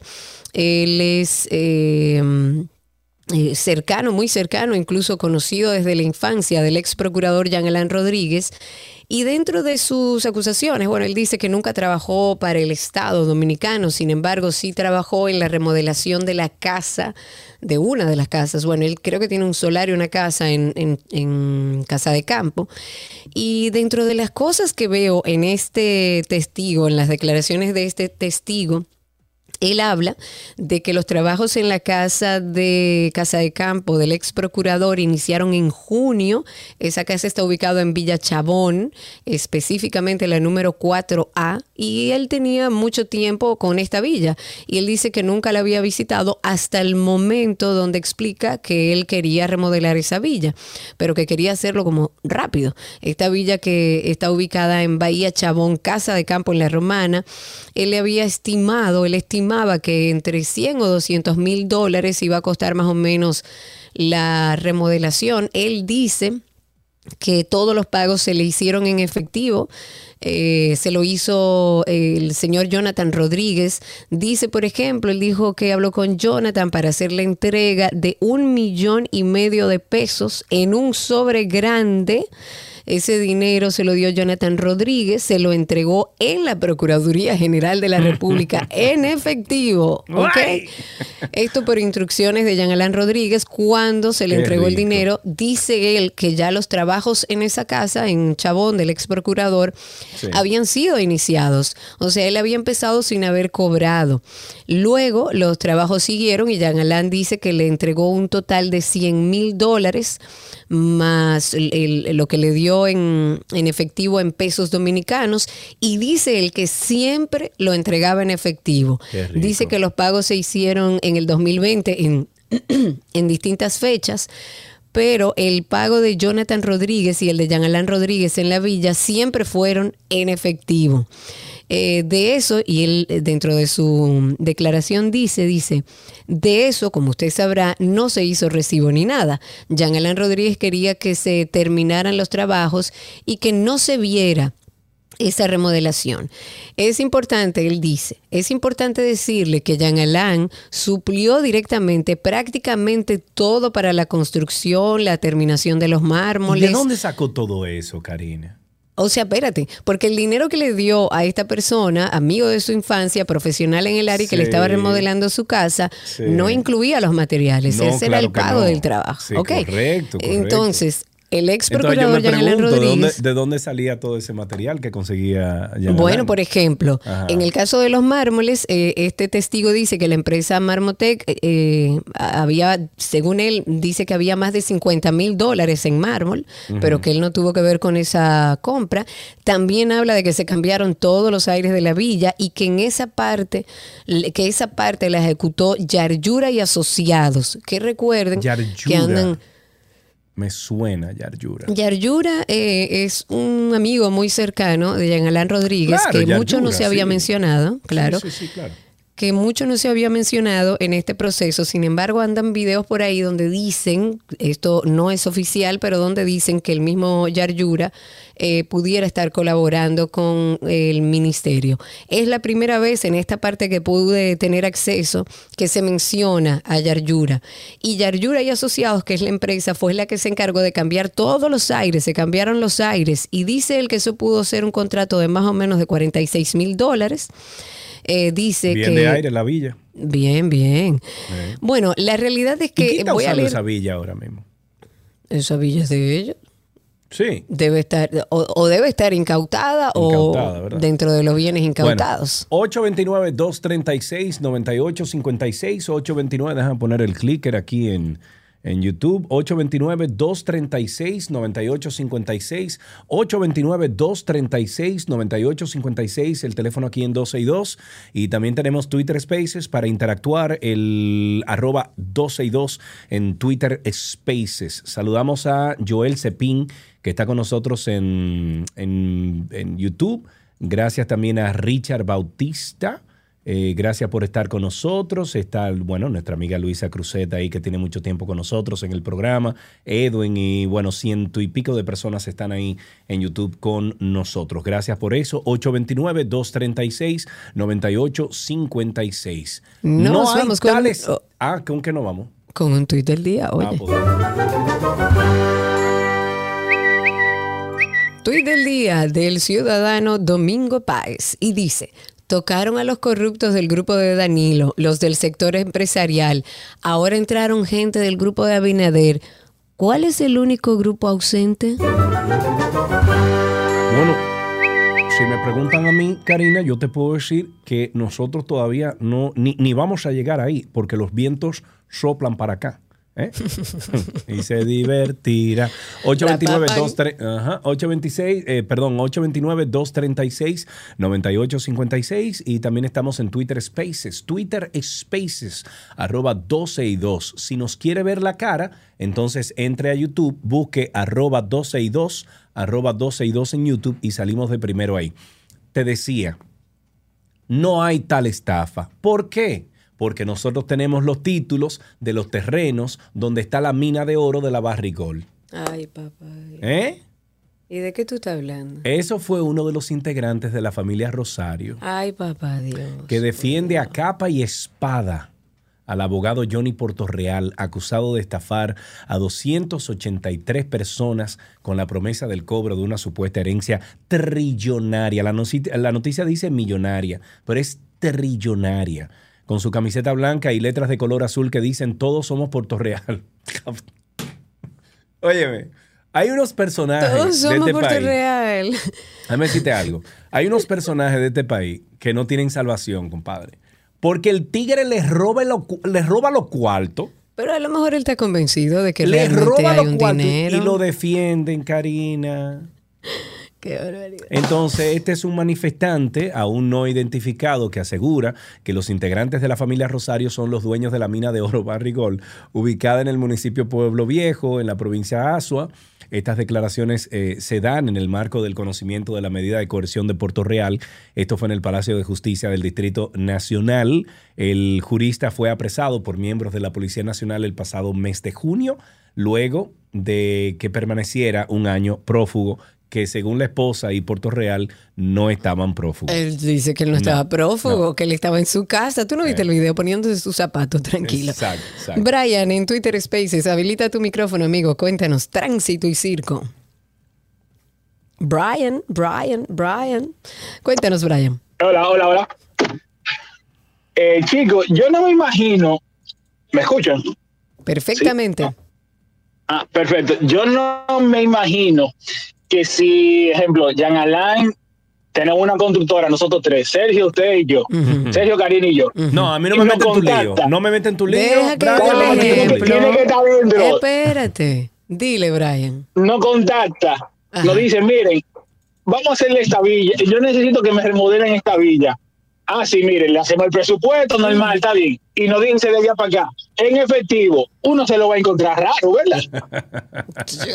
Señores, yo me yo trabajaba en un banco, yo trabajaba en un banco y cada hay un monto eh, cuando tú lo pasas de ese monto tú tienes que llenar un formulario. Sí, pero ¿Cómo espérate, se lavaba ese Brian, Brian, dinero? Brian, te voy a parar un momentico, cariño. Eso es para los simples mortales como tú, yo y el resto del país. Para los inmortales y los políticos y los tutumpotes no existe ese formulario, Brian. Sergio, una pregunta, está bien. Eh, si no lo encontrábamos raro eso, que nos estaban pagando en efectivo, ¿a quién se lo íbamos a denunciar? A ellos mismos.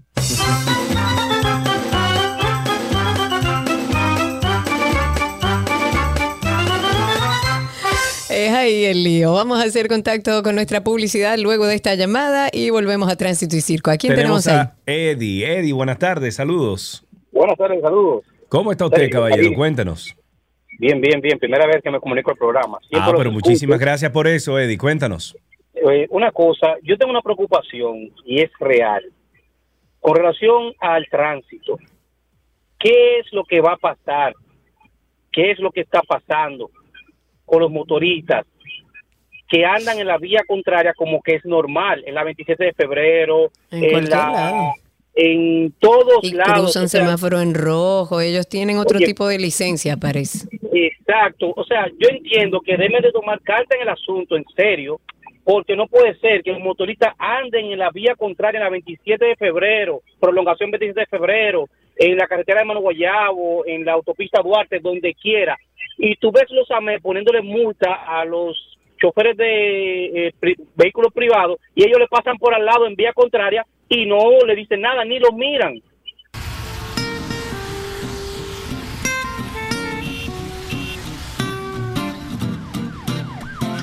Ya estamos en tránsito y circo de nuevo. Dani Polanco dice, wow, qué chévere. Yo no tenía idea cómo se hacía un programa de radio. Saludos. Porque para Claro, los que lo están, bueno- sí, los que están en Twitter Spaces y los que están, por ejemplo, en eh, YouTube y LinkedIn con nosotros, se están dando cuenta de cómo Karina, yo, Cindy, Alan, todos controlamos al aire para poder salir. Ustedes en la parte de radio solamente escuchan un- una partecita, o sea, eh, pero detrás de- del aire, o sea, cuando salimos al aire, aquí pasa de todo, hablamos de todo, nos reímos, peleamos, de todo.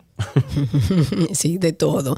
Hasta hemos peleado y la gente de Spaces son testigos. 829-236-9856 y justamente a través de Twitter Spaces pueden por ahí solicitar ser hablantes. La Policía Nacional apresó en Santo Domingo Este a un hombre que estaba buscado por formar parte de una banda que se dedicaba a asaltar taxistas. Carlos Jefferson de León pelo rojo, le decían, Io Manglo, de solo 20 años, estaba prófugo desde el 8 de junio cuando se fugó de un recinto carcelario para la atención integral de los adolescentes en conflicto con la ley. Pero ese señor tiene 20 años. Sigue siendo, digamos que joven, pero tiene 20 años.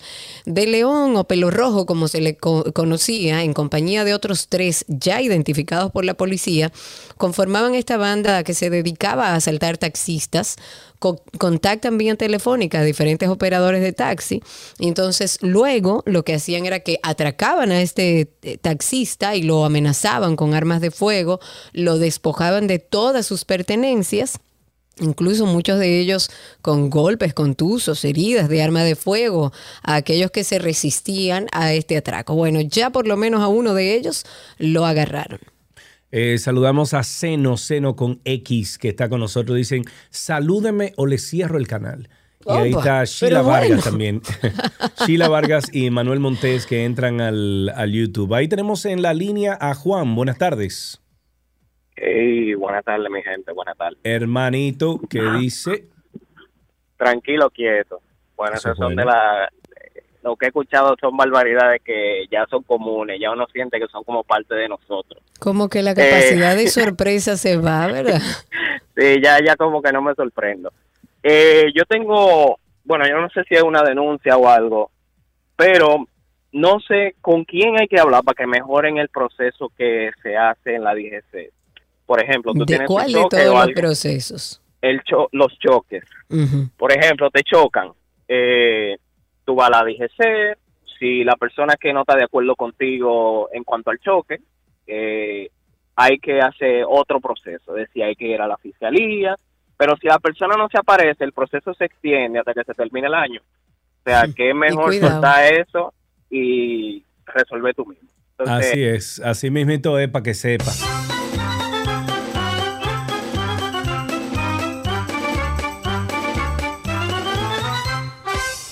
Tengo a nuestro amigo Daniel a través de Twitter Spaces. Daniel, habilita tu micrófono, te escuchamos al aire. Recuerden que esa es una vía rápida para escucharnos y también salir con nosotros al aire en vivo a través de Twitter 12 y 2. Así nos encuentran, cliquea en esos circulitos que le salen y ya está con nosotros. Adelante, Dani, cuéntanos.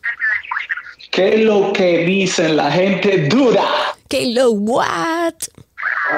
Eh, algo rápido, dos cosas. Eh, una pregunta, no sé, eso es para una tarea. El Yanalán no fue el señor que estaba cuestionando a la magistrada Miriam acerca de, de una finca y una casa que ella tenía, que al parecer la señora lo que tenía algo bien humilde, ¿no? No entendí, no Y- entendí. Vuelve y empieza, Daniel, que no estoy entendiendo. ¿Cómo fue? Si el Yanalán es para una tarea, porque yo no estoy seguro, ¿no? Si- Si el Yanalán no es el señor que estaba cuestionando a la magistrada Miriam, ya que él decía que ella tenía una gran finca y que tenía al hijo como, Testaferro. ah, como testaferro, exactamente. Entonces, parece, parece que la cosa era, era todo lo contrario. Y lo-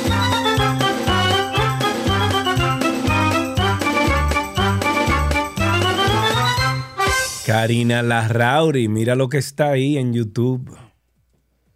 Con todo y foto, mira. ¿Qué? Es el expediente. Ah, sí, yo estaba bailando aquí, lo estoy descargando. Míralo ahí, pero con todo y foto. Mira, mira, mira. Pero ¿cómo va a ser? Mira cómo va a ser. No, ¿Y me estamos seguros de que eso es? me lo acaban de mandar. Es una fuente segura. Me lo acaban de mandar. Mm, déjame abrirlo, ¿eh? Ábrelo, ábrelo. ahí ahí está todo. Míralo ahí con foto y todo. Conchale, pena ver amigos míos ahí. Eso es lo importante. Muchos, la verdad, sí. Bueno, hay que ver pena, qué dice la justicia. Ahí tenemos en la línea a Evangelista. Adelante, Evangelista, cuéntanos. Ah, espérate. Está aquí. Evangelista al aire. Dale. Sí, buenas tardes, ¿cómo están? Estamos bien, bien. vivos y sueltos. Felices de que sea Qué viernes. bueno. Sí, y yo me tiré en el tapón. Estoy Ah, sí. llamándole porque la semana pasada, el sábado específicamente, regresaba de este oeste, no, oeste este, de del área de, vamos a decir, de Boca Chica, y como a 200 metros después del elevado que divide la autovía, quien va a Guayacane y la autovía del este, eh, fuimos atacados varios vehículos alrededor de las 11 de la mañana a pedradas. En el caso mío impactó en el bonete y luego Dios fue al mío. cristal, no se, despre- no se desgranó, pero en el caso del vehículo que venía detrás, que se detuvo detrás de mí, era una camioneta y esa sí tuvo, incluso un joven sufrió laceraciones. Dios mío. A ver qué hacen con eso, porque ese es un otro modo para atracar, señores. Lo que hay que, sí, gracias por la alerta. Lo que tenemos que alertar públicamente, compartirlo a través de redes sociales para hacer una alerta también a las autoridades. 829-236-9856. Y tengo un tuit del día, señores.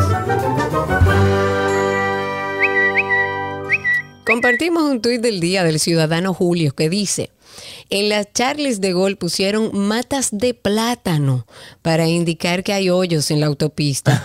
Y no encuentro algo más dominicano que eso.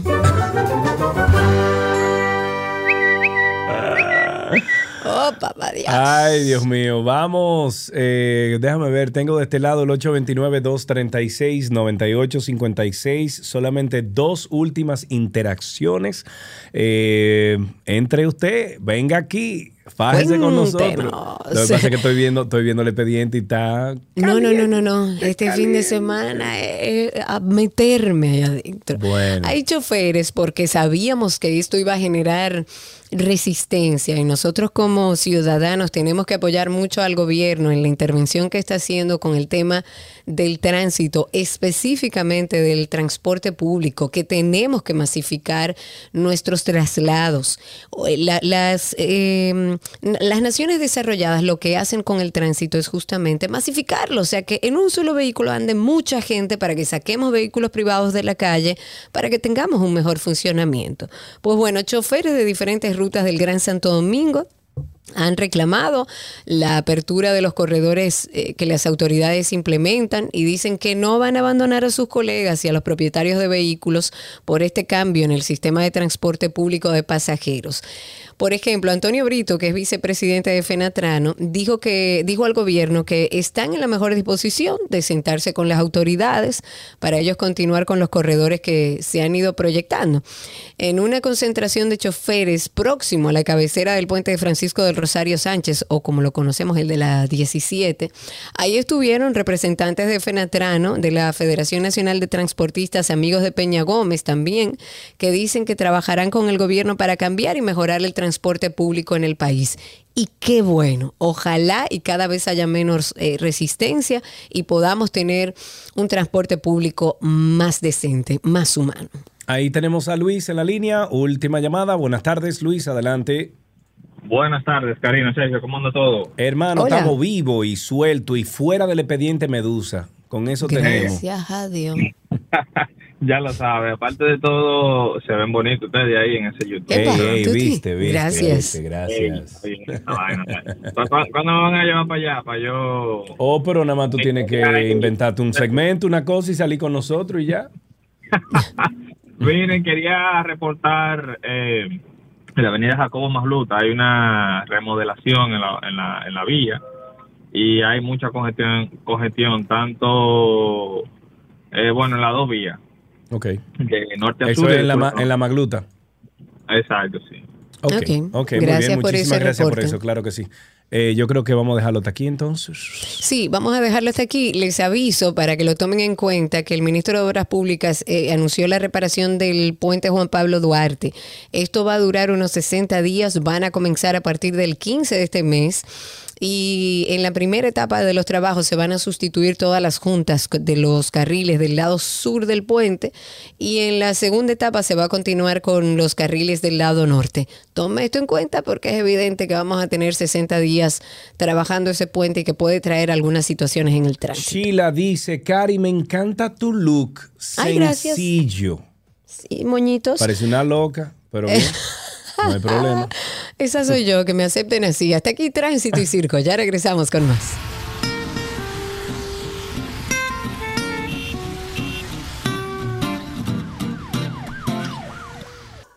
¿Qué aprendiste hoy? Llega a ustedes gracias a Nido Crecimiento, tu amor, su futuro.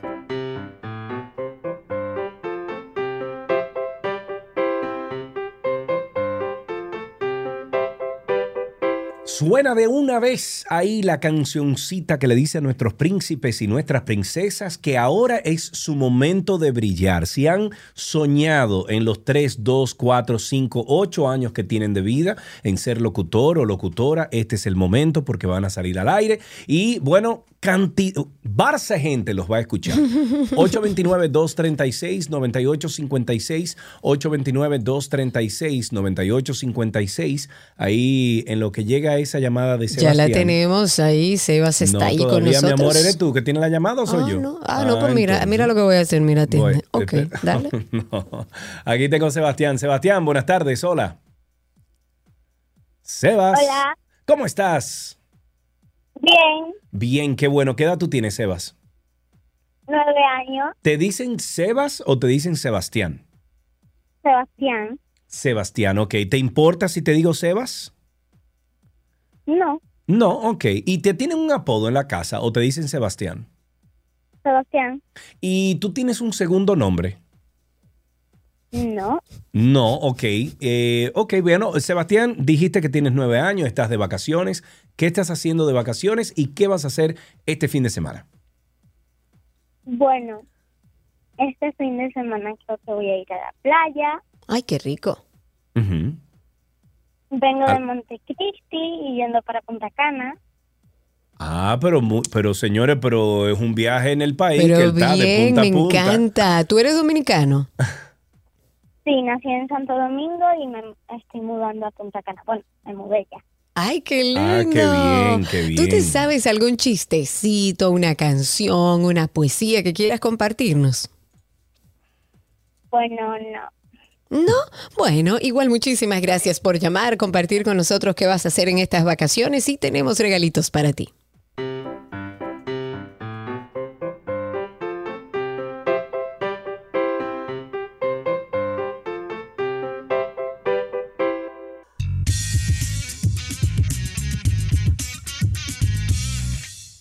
Estamos en nuestro segmento de música en 7, que me encanta.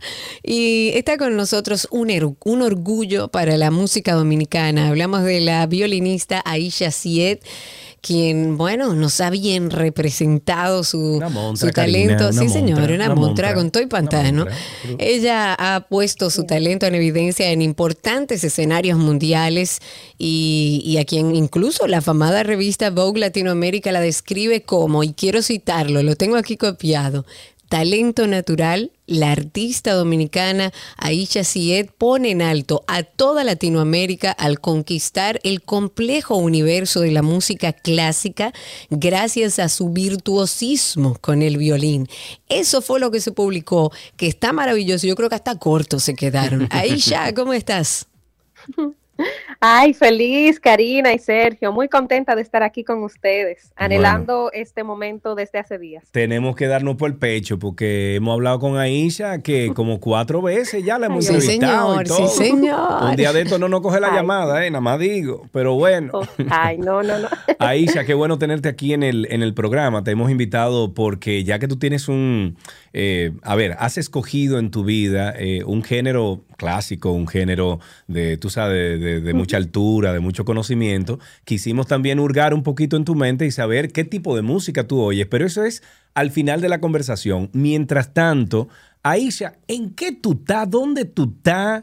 ¿Qué estás haciendo en estos días? ¿Dónde estás tocando? Cuéntanos de ti. Bueno, mi querido Sergio, nosotros iniciamos la gira mundial Herencia Latina en el Kennedy Center en Washington, D.C. Sí. hace ya unos meses. En febrero tomé una breve, pequeña pausa para tener a mi segundo bebé, que Oh, ahora ya tiene tres meses. Claro. Acabo de ir a, a Ecuador hace, bueno, ya un tiempecito, unas cuantas semanas, a debutar con la Orquesta Sinfónica Nacional de Ecuador, tocando el concierto de Tchaikovsky. Tuve el lanzamiento de mi último disco que se llama Heritage, el cual fue colocado por la famadísima emisora francesa Radio France en su lista de música clásica, Genial. que para mí eso fue para la gloria de Dios algo muy importante. Este también es distribuido mundialmente por Naxos, que es el gigante de gigantes de la música clásica Sí, en cuanto a distribución de discos. Sí. Entonces, después de esto, eh, tuve la apertura, bueno, ya recientemente, creo que fue la semana pasada, con el maestro Molina y la Orquesta Sinfónica Nacional en el Gran Teatro del Cibao. Aquí lo estoy viendo en concierto. tu. Instagram, lo estoy viendo ahora mismo. Así es, que fue el primer concierto que se ofreció ya en creo que varias décadas eh, de parte de la Sinfónica Nacional como parte de la temporada sinfónica de este año. Entonces, el maestro Molina me concedió ese honor, yo soy santiaguera, de manera que estuvimos felices allí tocando también el es que tú no de puedes de Tchaikovsky. otro sitio. Sea. Señores, Santiago ha parido muchos Santiago, señores, la, talentos. la gente más talentosa. Salimos de Santiago, miren Bueno, el no- Pachá. no- no sigue te busques Aisha, sigue. Aisha, Oh, sigue wow. Aisha, sigue Aisha. Yo mutearme. Ay, gracias, gracias. No, los santiagueros van a estar contentos. Pero entonces, Claro. ya después de esto, ahora voy a, mm, a la Argentina agosto. Allá he estado muchas veces, Buenos Aires, Paraná. En esta ocasión me toca Concepción del Uruguay, a tocar también el concierto de Tchaikovsky. Este va a ser con la Orquesta Sinfónica de Entre Ríos, que ganaron el premio Conex de la Orquesta Sinfónica Argentina de la década, de manera que para mí es un, un prestigio bien grande tocar con ellos. Después regreso para hacer la apertura de la temporada sinfónica dominicana con el maestro Molina en la capital, en el Teatro Nacional el 17. Tengo otros conciertos y bueno, ya en el otoño regreso a Europa para Londres, Ginebra. Dios Eh, mío. Tengo mi debut en Qatar no y mi debut con la Sinfónica de Ohio, que me tiene muy, muy contenta, además de algunos otros compromisos también. Sí. Pero estoy muy, muy feliz porque después de estos dos años de pandemia, que el arte, mm, no quiero decir sufrió tanto, que sí, sufrimos, pero estuvimos apagados. Entonces ahora tenemos la oportunidad y el chance de, de prendernos nueva vez y, bueno, pues iluminar con esta hermosa música al público. Tú sabes que ahora que tú dices eso, Aisha, hemos conversado durante estos dos años y cuando estábamos como Ujú. eh, metidos de lleno en la pandemia, eh, tuvimos la oportunidad de, de conversar con artistas latinoamericanos, no solamente de República Dominicana. Sin embargo, eh, entiendo que Karina y yo notamos un factor común y fue el hecho de que muchos artistas, y, y aquí va la pregunta, eh, pudieron como reinventarse, O reencontrarse hacer una pausa obligada de todo lo que estaban haciendo. En tu caso, en estos dos años, ¿pudiste tener ese momento donde sentías a lo mejor un poco de miedo por lo que estaba viviendo el mundo, pero a la vez eh, te dio la oportunidad de tú encontrar nuevas cosas dentro de tu arte? Claro que sí, Sergio, y qué bueno que me haces esa pregunta porque el proyecto más querido por mí que hice dentro de la pandemia fue la grabación en vivo, tanto en, visual como en audio, de todas las sonatas y partitas de Joan Sebastián Bach, que son seis, tres sonatas y tres partitas. Sí. Y esa es la obra más pesada intelectualmente hablando para violín solo, o sea, sin acompañamiento, sin absolutamente nada. Y yo me metí en el lío de grabarlas todas y hacerlas en streaming.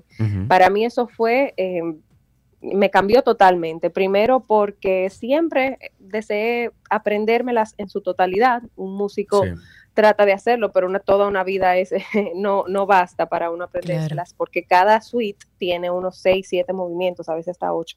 Entonces, si uno multiplica eso por 6, es mucho. Sí. Y ese fue el proyecto más querido. Con él me reencontré, me gustó esa- mucho esa palabra que utilizó Karina, porque este compositor que ustedes, claro, conocen de él, Joan Sebastián Bach, él le dedicaba todas su- sus composiciones a Dios. Él era cristiano y él es el compositor de compositores, personas como Mozart, como Beethoven, eh, Ujú. looked up to him, o sea, lo admiraban de una manera increíble y seguían sus pasos, o sea, él, él fue y es todavía el jefe dentro de la música clásica y los compositores.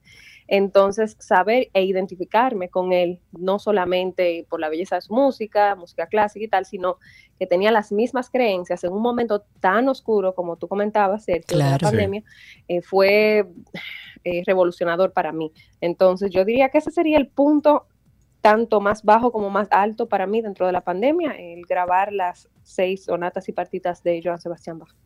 Es eh, definitivamente un honor, Aisha, hablar contigo y bueno, ahí van nuestros oyentes comentando muchísimas cosas para ti, mandándote bendiciones, que nos representas, que Gracias. estamos orgullosos de ti y qué bueno saberte en los grandes escenarios. Lo que mucha gente se pregunta es, un artista como Aisha que trabaja eh, alrededor de la música clásica, que toca el violín, ¿cuál es su preferencia musical? ¿Qué escucha en su vida?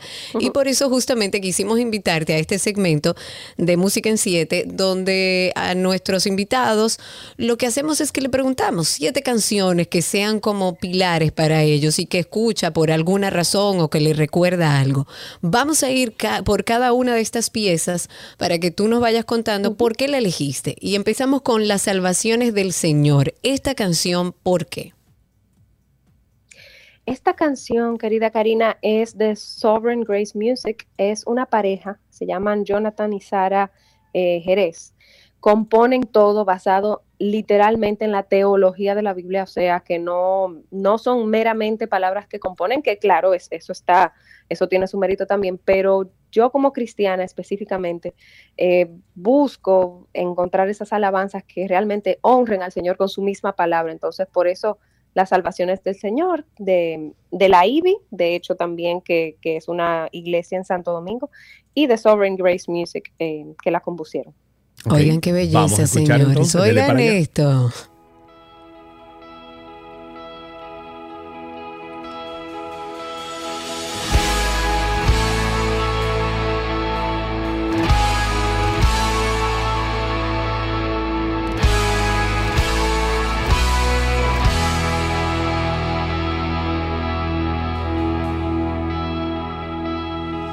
Aunque el mal se levante contra mí,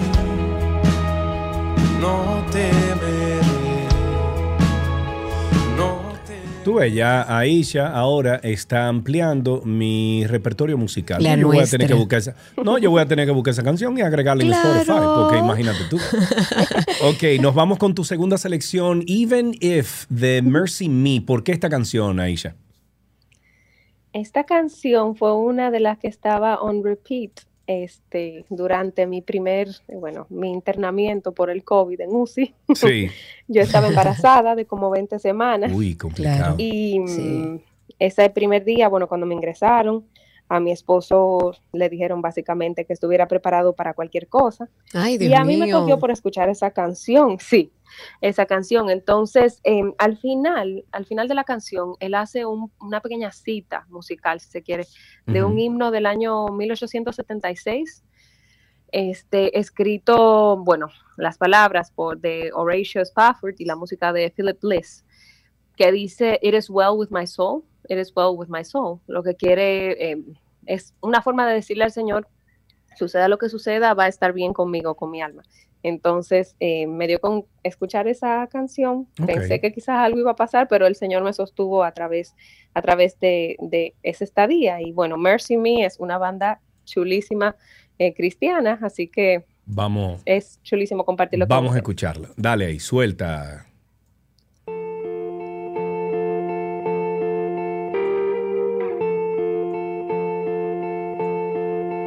They say sometimes you win some, sometimes you lose some.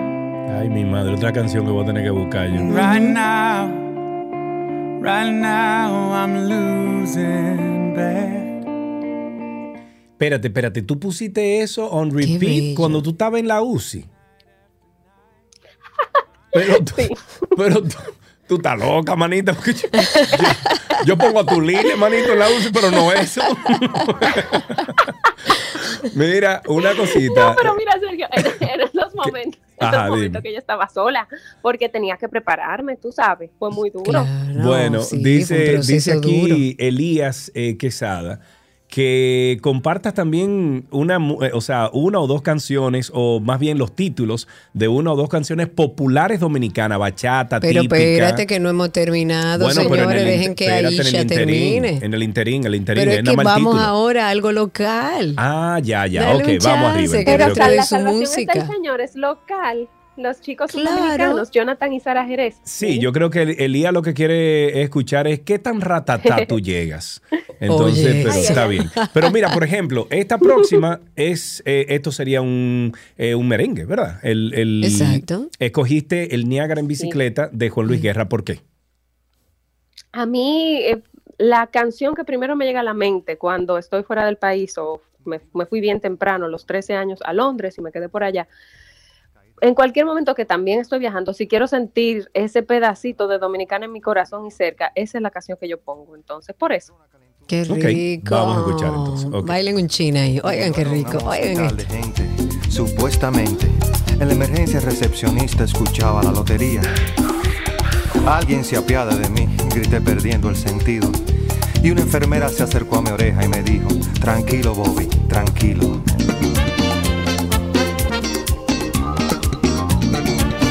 Merenguito de fin de semana, caramba. Ahora, la número cuatro, me fascina esa canción. Escogiste Piano Man de Billy Joel. ¿Por qué? Mira, para mí, en esos años que yo estaba eh, transicionando desde la escuela, la Yehudi Menuhin School, a, a la universidad, del Royal College of Music, fue un momento en, en el cual me sentía, no voy a decir perdida, pero un momento uno tiene, qué sé yo, uno todavía es adolescente, pero está entrando en los 20 y uno se siente como que, conchole, ¿qué es lo que yo voy a hacer? Si bien ya yo tenía mi carrera básicamente desde los 11 años Sí, de edad, demasiado temprano, este, y entré al Royal College of Music con beca completa y todo estaba básicamente en mis manos, por la gracia de Dios, sí me sentía como que, conchole, esa, esa nostalgia, ese, ese, ese proceso de encontrarme yo misma. Entonces, eh, visitaba muchos lugares en Londres. Yo vivía sola en la universidad los primeros seis, ocho meses, luego me casé. y, y en esos seis, ocho meses, eh, sí, luego me casé y ya estoy encarcelada, no mentira. Eh, los primeros seis meses viviendo, viviendo en Londres sola. Y en esos seis meses yo hice tantas cosas yo sola. También yo cogía lecciones en Viena, en Austria, y viajaba sola para hacer eso. Entonces trataba de, de ir a esos pubs, a esos lugares eh, bien chulos, eh, donde uno se, se encontraba con literalmente nadie que uno conocía. Y cuando pienso y quiero, bueno, pues recordarme esos momentos, eh, esta canción yo creo que encapsula perfectamente eso. Ok, vamos a escuchar entonces Piano But it's sad and it's sweet, and I knew it complete when I wore a younger man's clothes.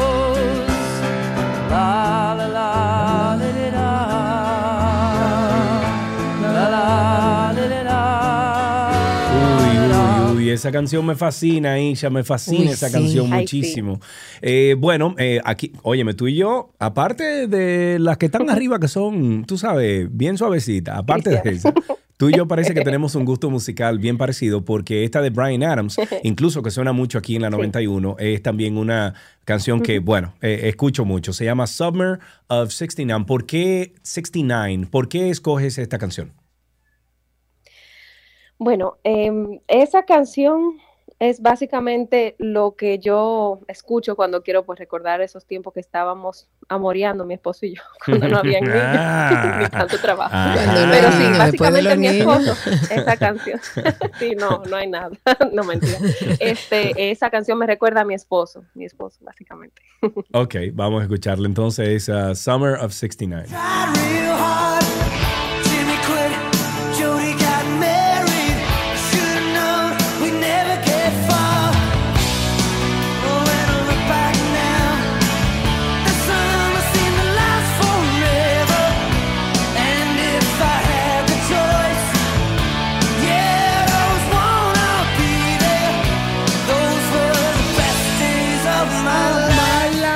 Aperísima, aperísima. Nos vamos entonces con Fireflies por Owl City. ¿Por qué esta canción?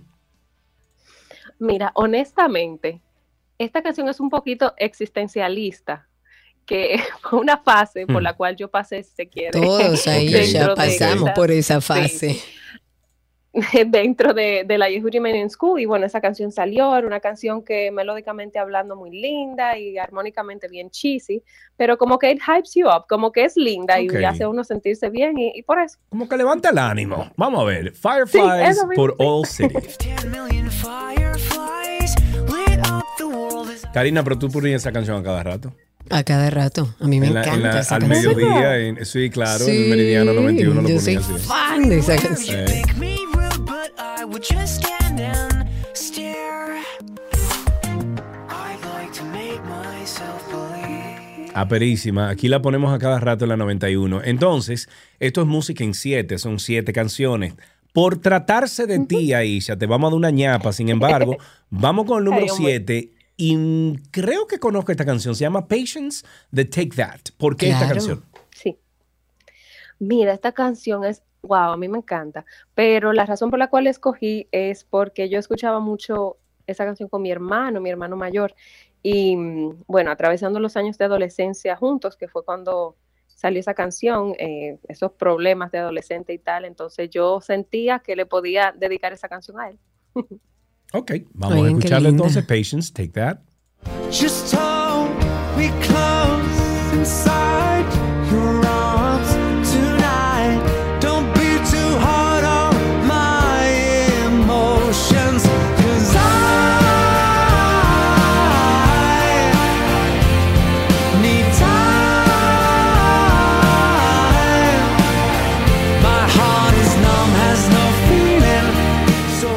Otra canción que voy a tener que agregar a mi repertorio. y Bueno, ya los oyentes están pidiendo que por favor compartan el Ya la listado. compartimos. Ya la compartimos. Ya lo puse ahí en los comentarios. Lo pueden agarrar desde ahí. Están todas en YouTube. Y la ñapa de Aisha Sayed es Sweet from the Polar Express. Me encanta esta canción. ¿Por qué la escogiste?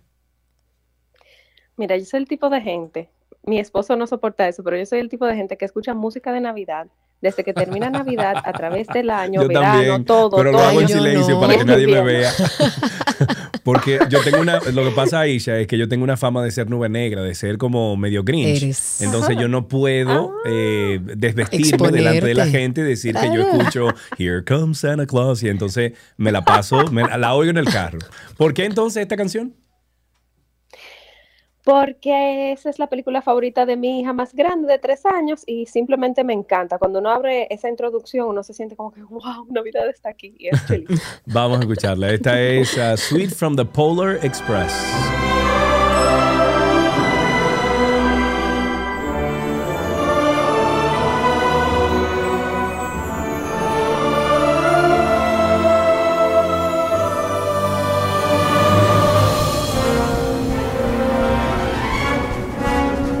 A ver, espérate un momento, Aisha. Yo me imagino que tú tocas eso en el violín, ¿verdad que sí?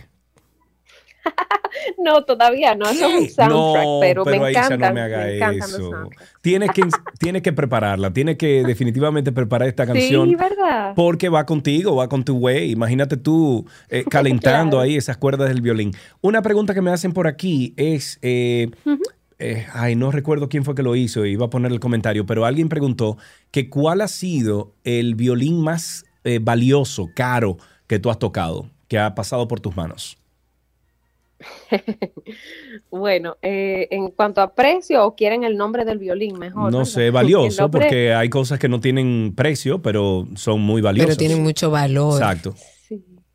El Stradivarius del 1690 Stevens, que Oh, es el que wow. voy a, a estar utilizando al, en el resto de este año para todos los compromisos. Ah, bueno, mira.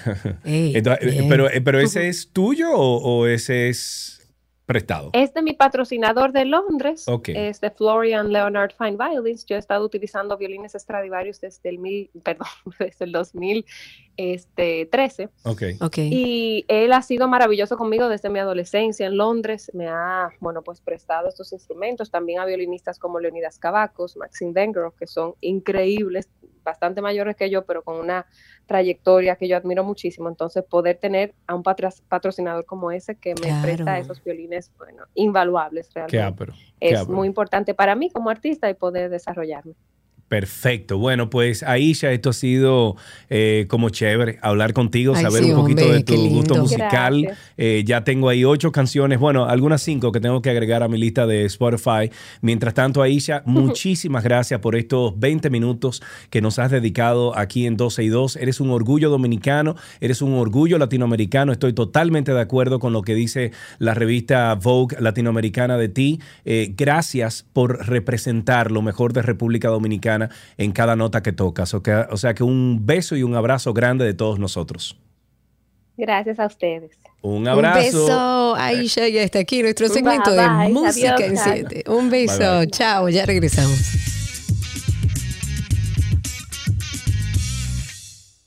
Las noticias actualizadas llegan a ustedes gracias a la Asociación La Nacional, tu centro financiero familiar, donde todo es más fácil.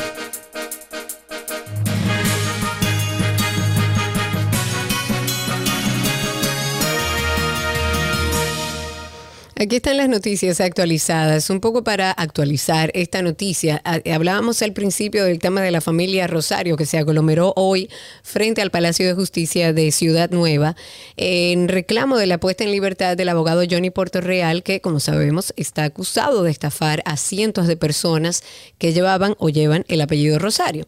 Sin embargo, los Rosarios se dividieron en dos bandos, que esto fue la parte que no les conté. Se dividieron en dos bandos. Uno, identificados con camisetas blancas y carteles exigiendo la libertad del abogado, y había otra parte que se dio cita, pero para externar su negativa de que el jurista salga en libertad sin antes determinar su inocencia en los tribunales. Los de blanco, que exigen la, la libertad de este abogado Puerto Real, estaban en la parte izquierda del palacio vociferando, bueno, cada uno su consigna, libertad para Puerto Real. Esto es tan real como el aire que respira, decían los que defienden a, a Johnny Puerto Real. Esto no es una estafa, eso eran frases que, externaba, que externaron parte de los presentes y sostenían escritos carteles en apoyo a su representante legal. Ok, a, a propósito de eso, compartimos un comentario de nuestra queridísima Lisa, Luisa Cruzet, que dice, tweet del día, dale, da- dale al, al- al de- tweet del tuit del día. día. Luisa Cruzet dice, los rosarios tienen todas las características de una secta, solo falta que nombren a Puerto Real como su deidad. Otra noticia, el consultor jurídico del Poder Ejecutivo, Antoliano Peralta Romero, ha deplorado que el proyecto de ley de extinción de dominio lleve mucho tiempo en el Congreso sin ser aprobado. En cuanto a la propuesta de que se penalice la evasión fiscal, dijo que se puede considerar, aunque acotó que no es materia de esa legislación. Dijo que, que debe concentrarse en el tema que, podría entorpecer la aprobación de esta ley de extinción de dominio y rehusó hablar sobre la licencia que solicitó el ministro de la Presidencia, eh, Lisandro Macarrulla, por el sometimiento judicial de su hijo, que fue incluido, como sabemos, en el caso de una supuesta corrupción en la pasada gestión de la Procuraduría. En otra noticia, la Agencia contra el Lavado de Dinero en México, güey, anunció el jueves que acusó al expresidente Enrique, Enrique Peña Nieto de manejar millones de dólares en fondos posiblemente ilegales. Es tal vez una señal de que el presidente Andrés Manuel López Obrador está cumpliendo su promesa de combatir la corrupción. Esa, esta sería la primera acusación formal contra Peña Nieto. Caramba. Oye, oigan esto, el presidente de Estados Unidos, Joe Biden, ha firmado una orden ejecutiva para ayudar a salvaguardar el acceso de las mujeres al aborto y la anticoncepción en todos los estados, después de que, como sabemos, la Corte Suprema anuló el mes pasado la decisión que legalizó, eh, que, legalizó en su momento el aborto en Estados Unidos. Y con esto finalizamos estas noticias actualizadas aquí en 12 y 2.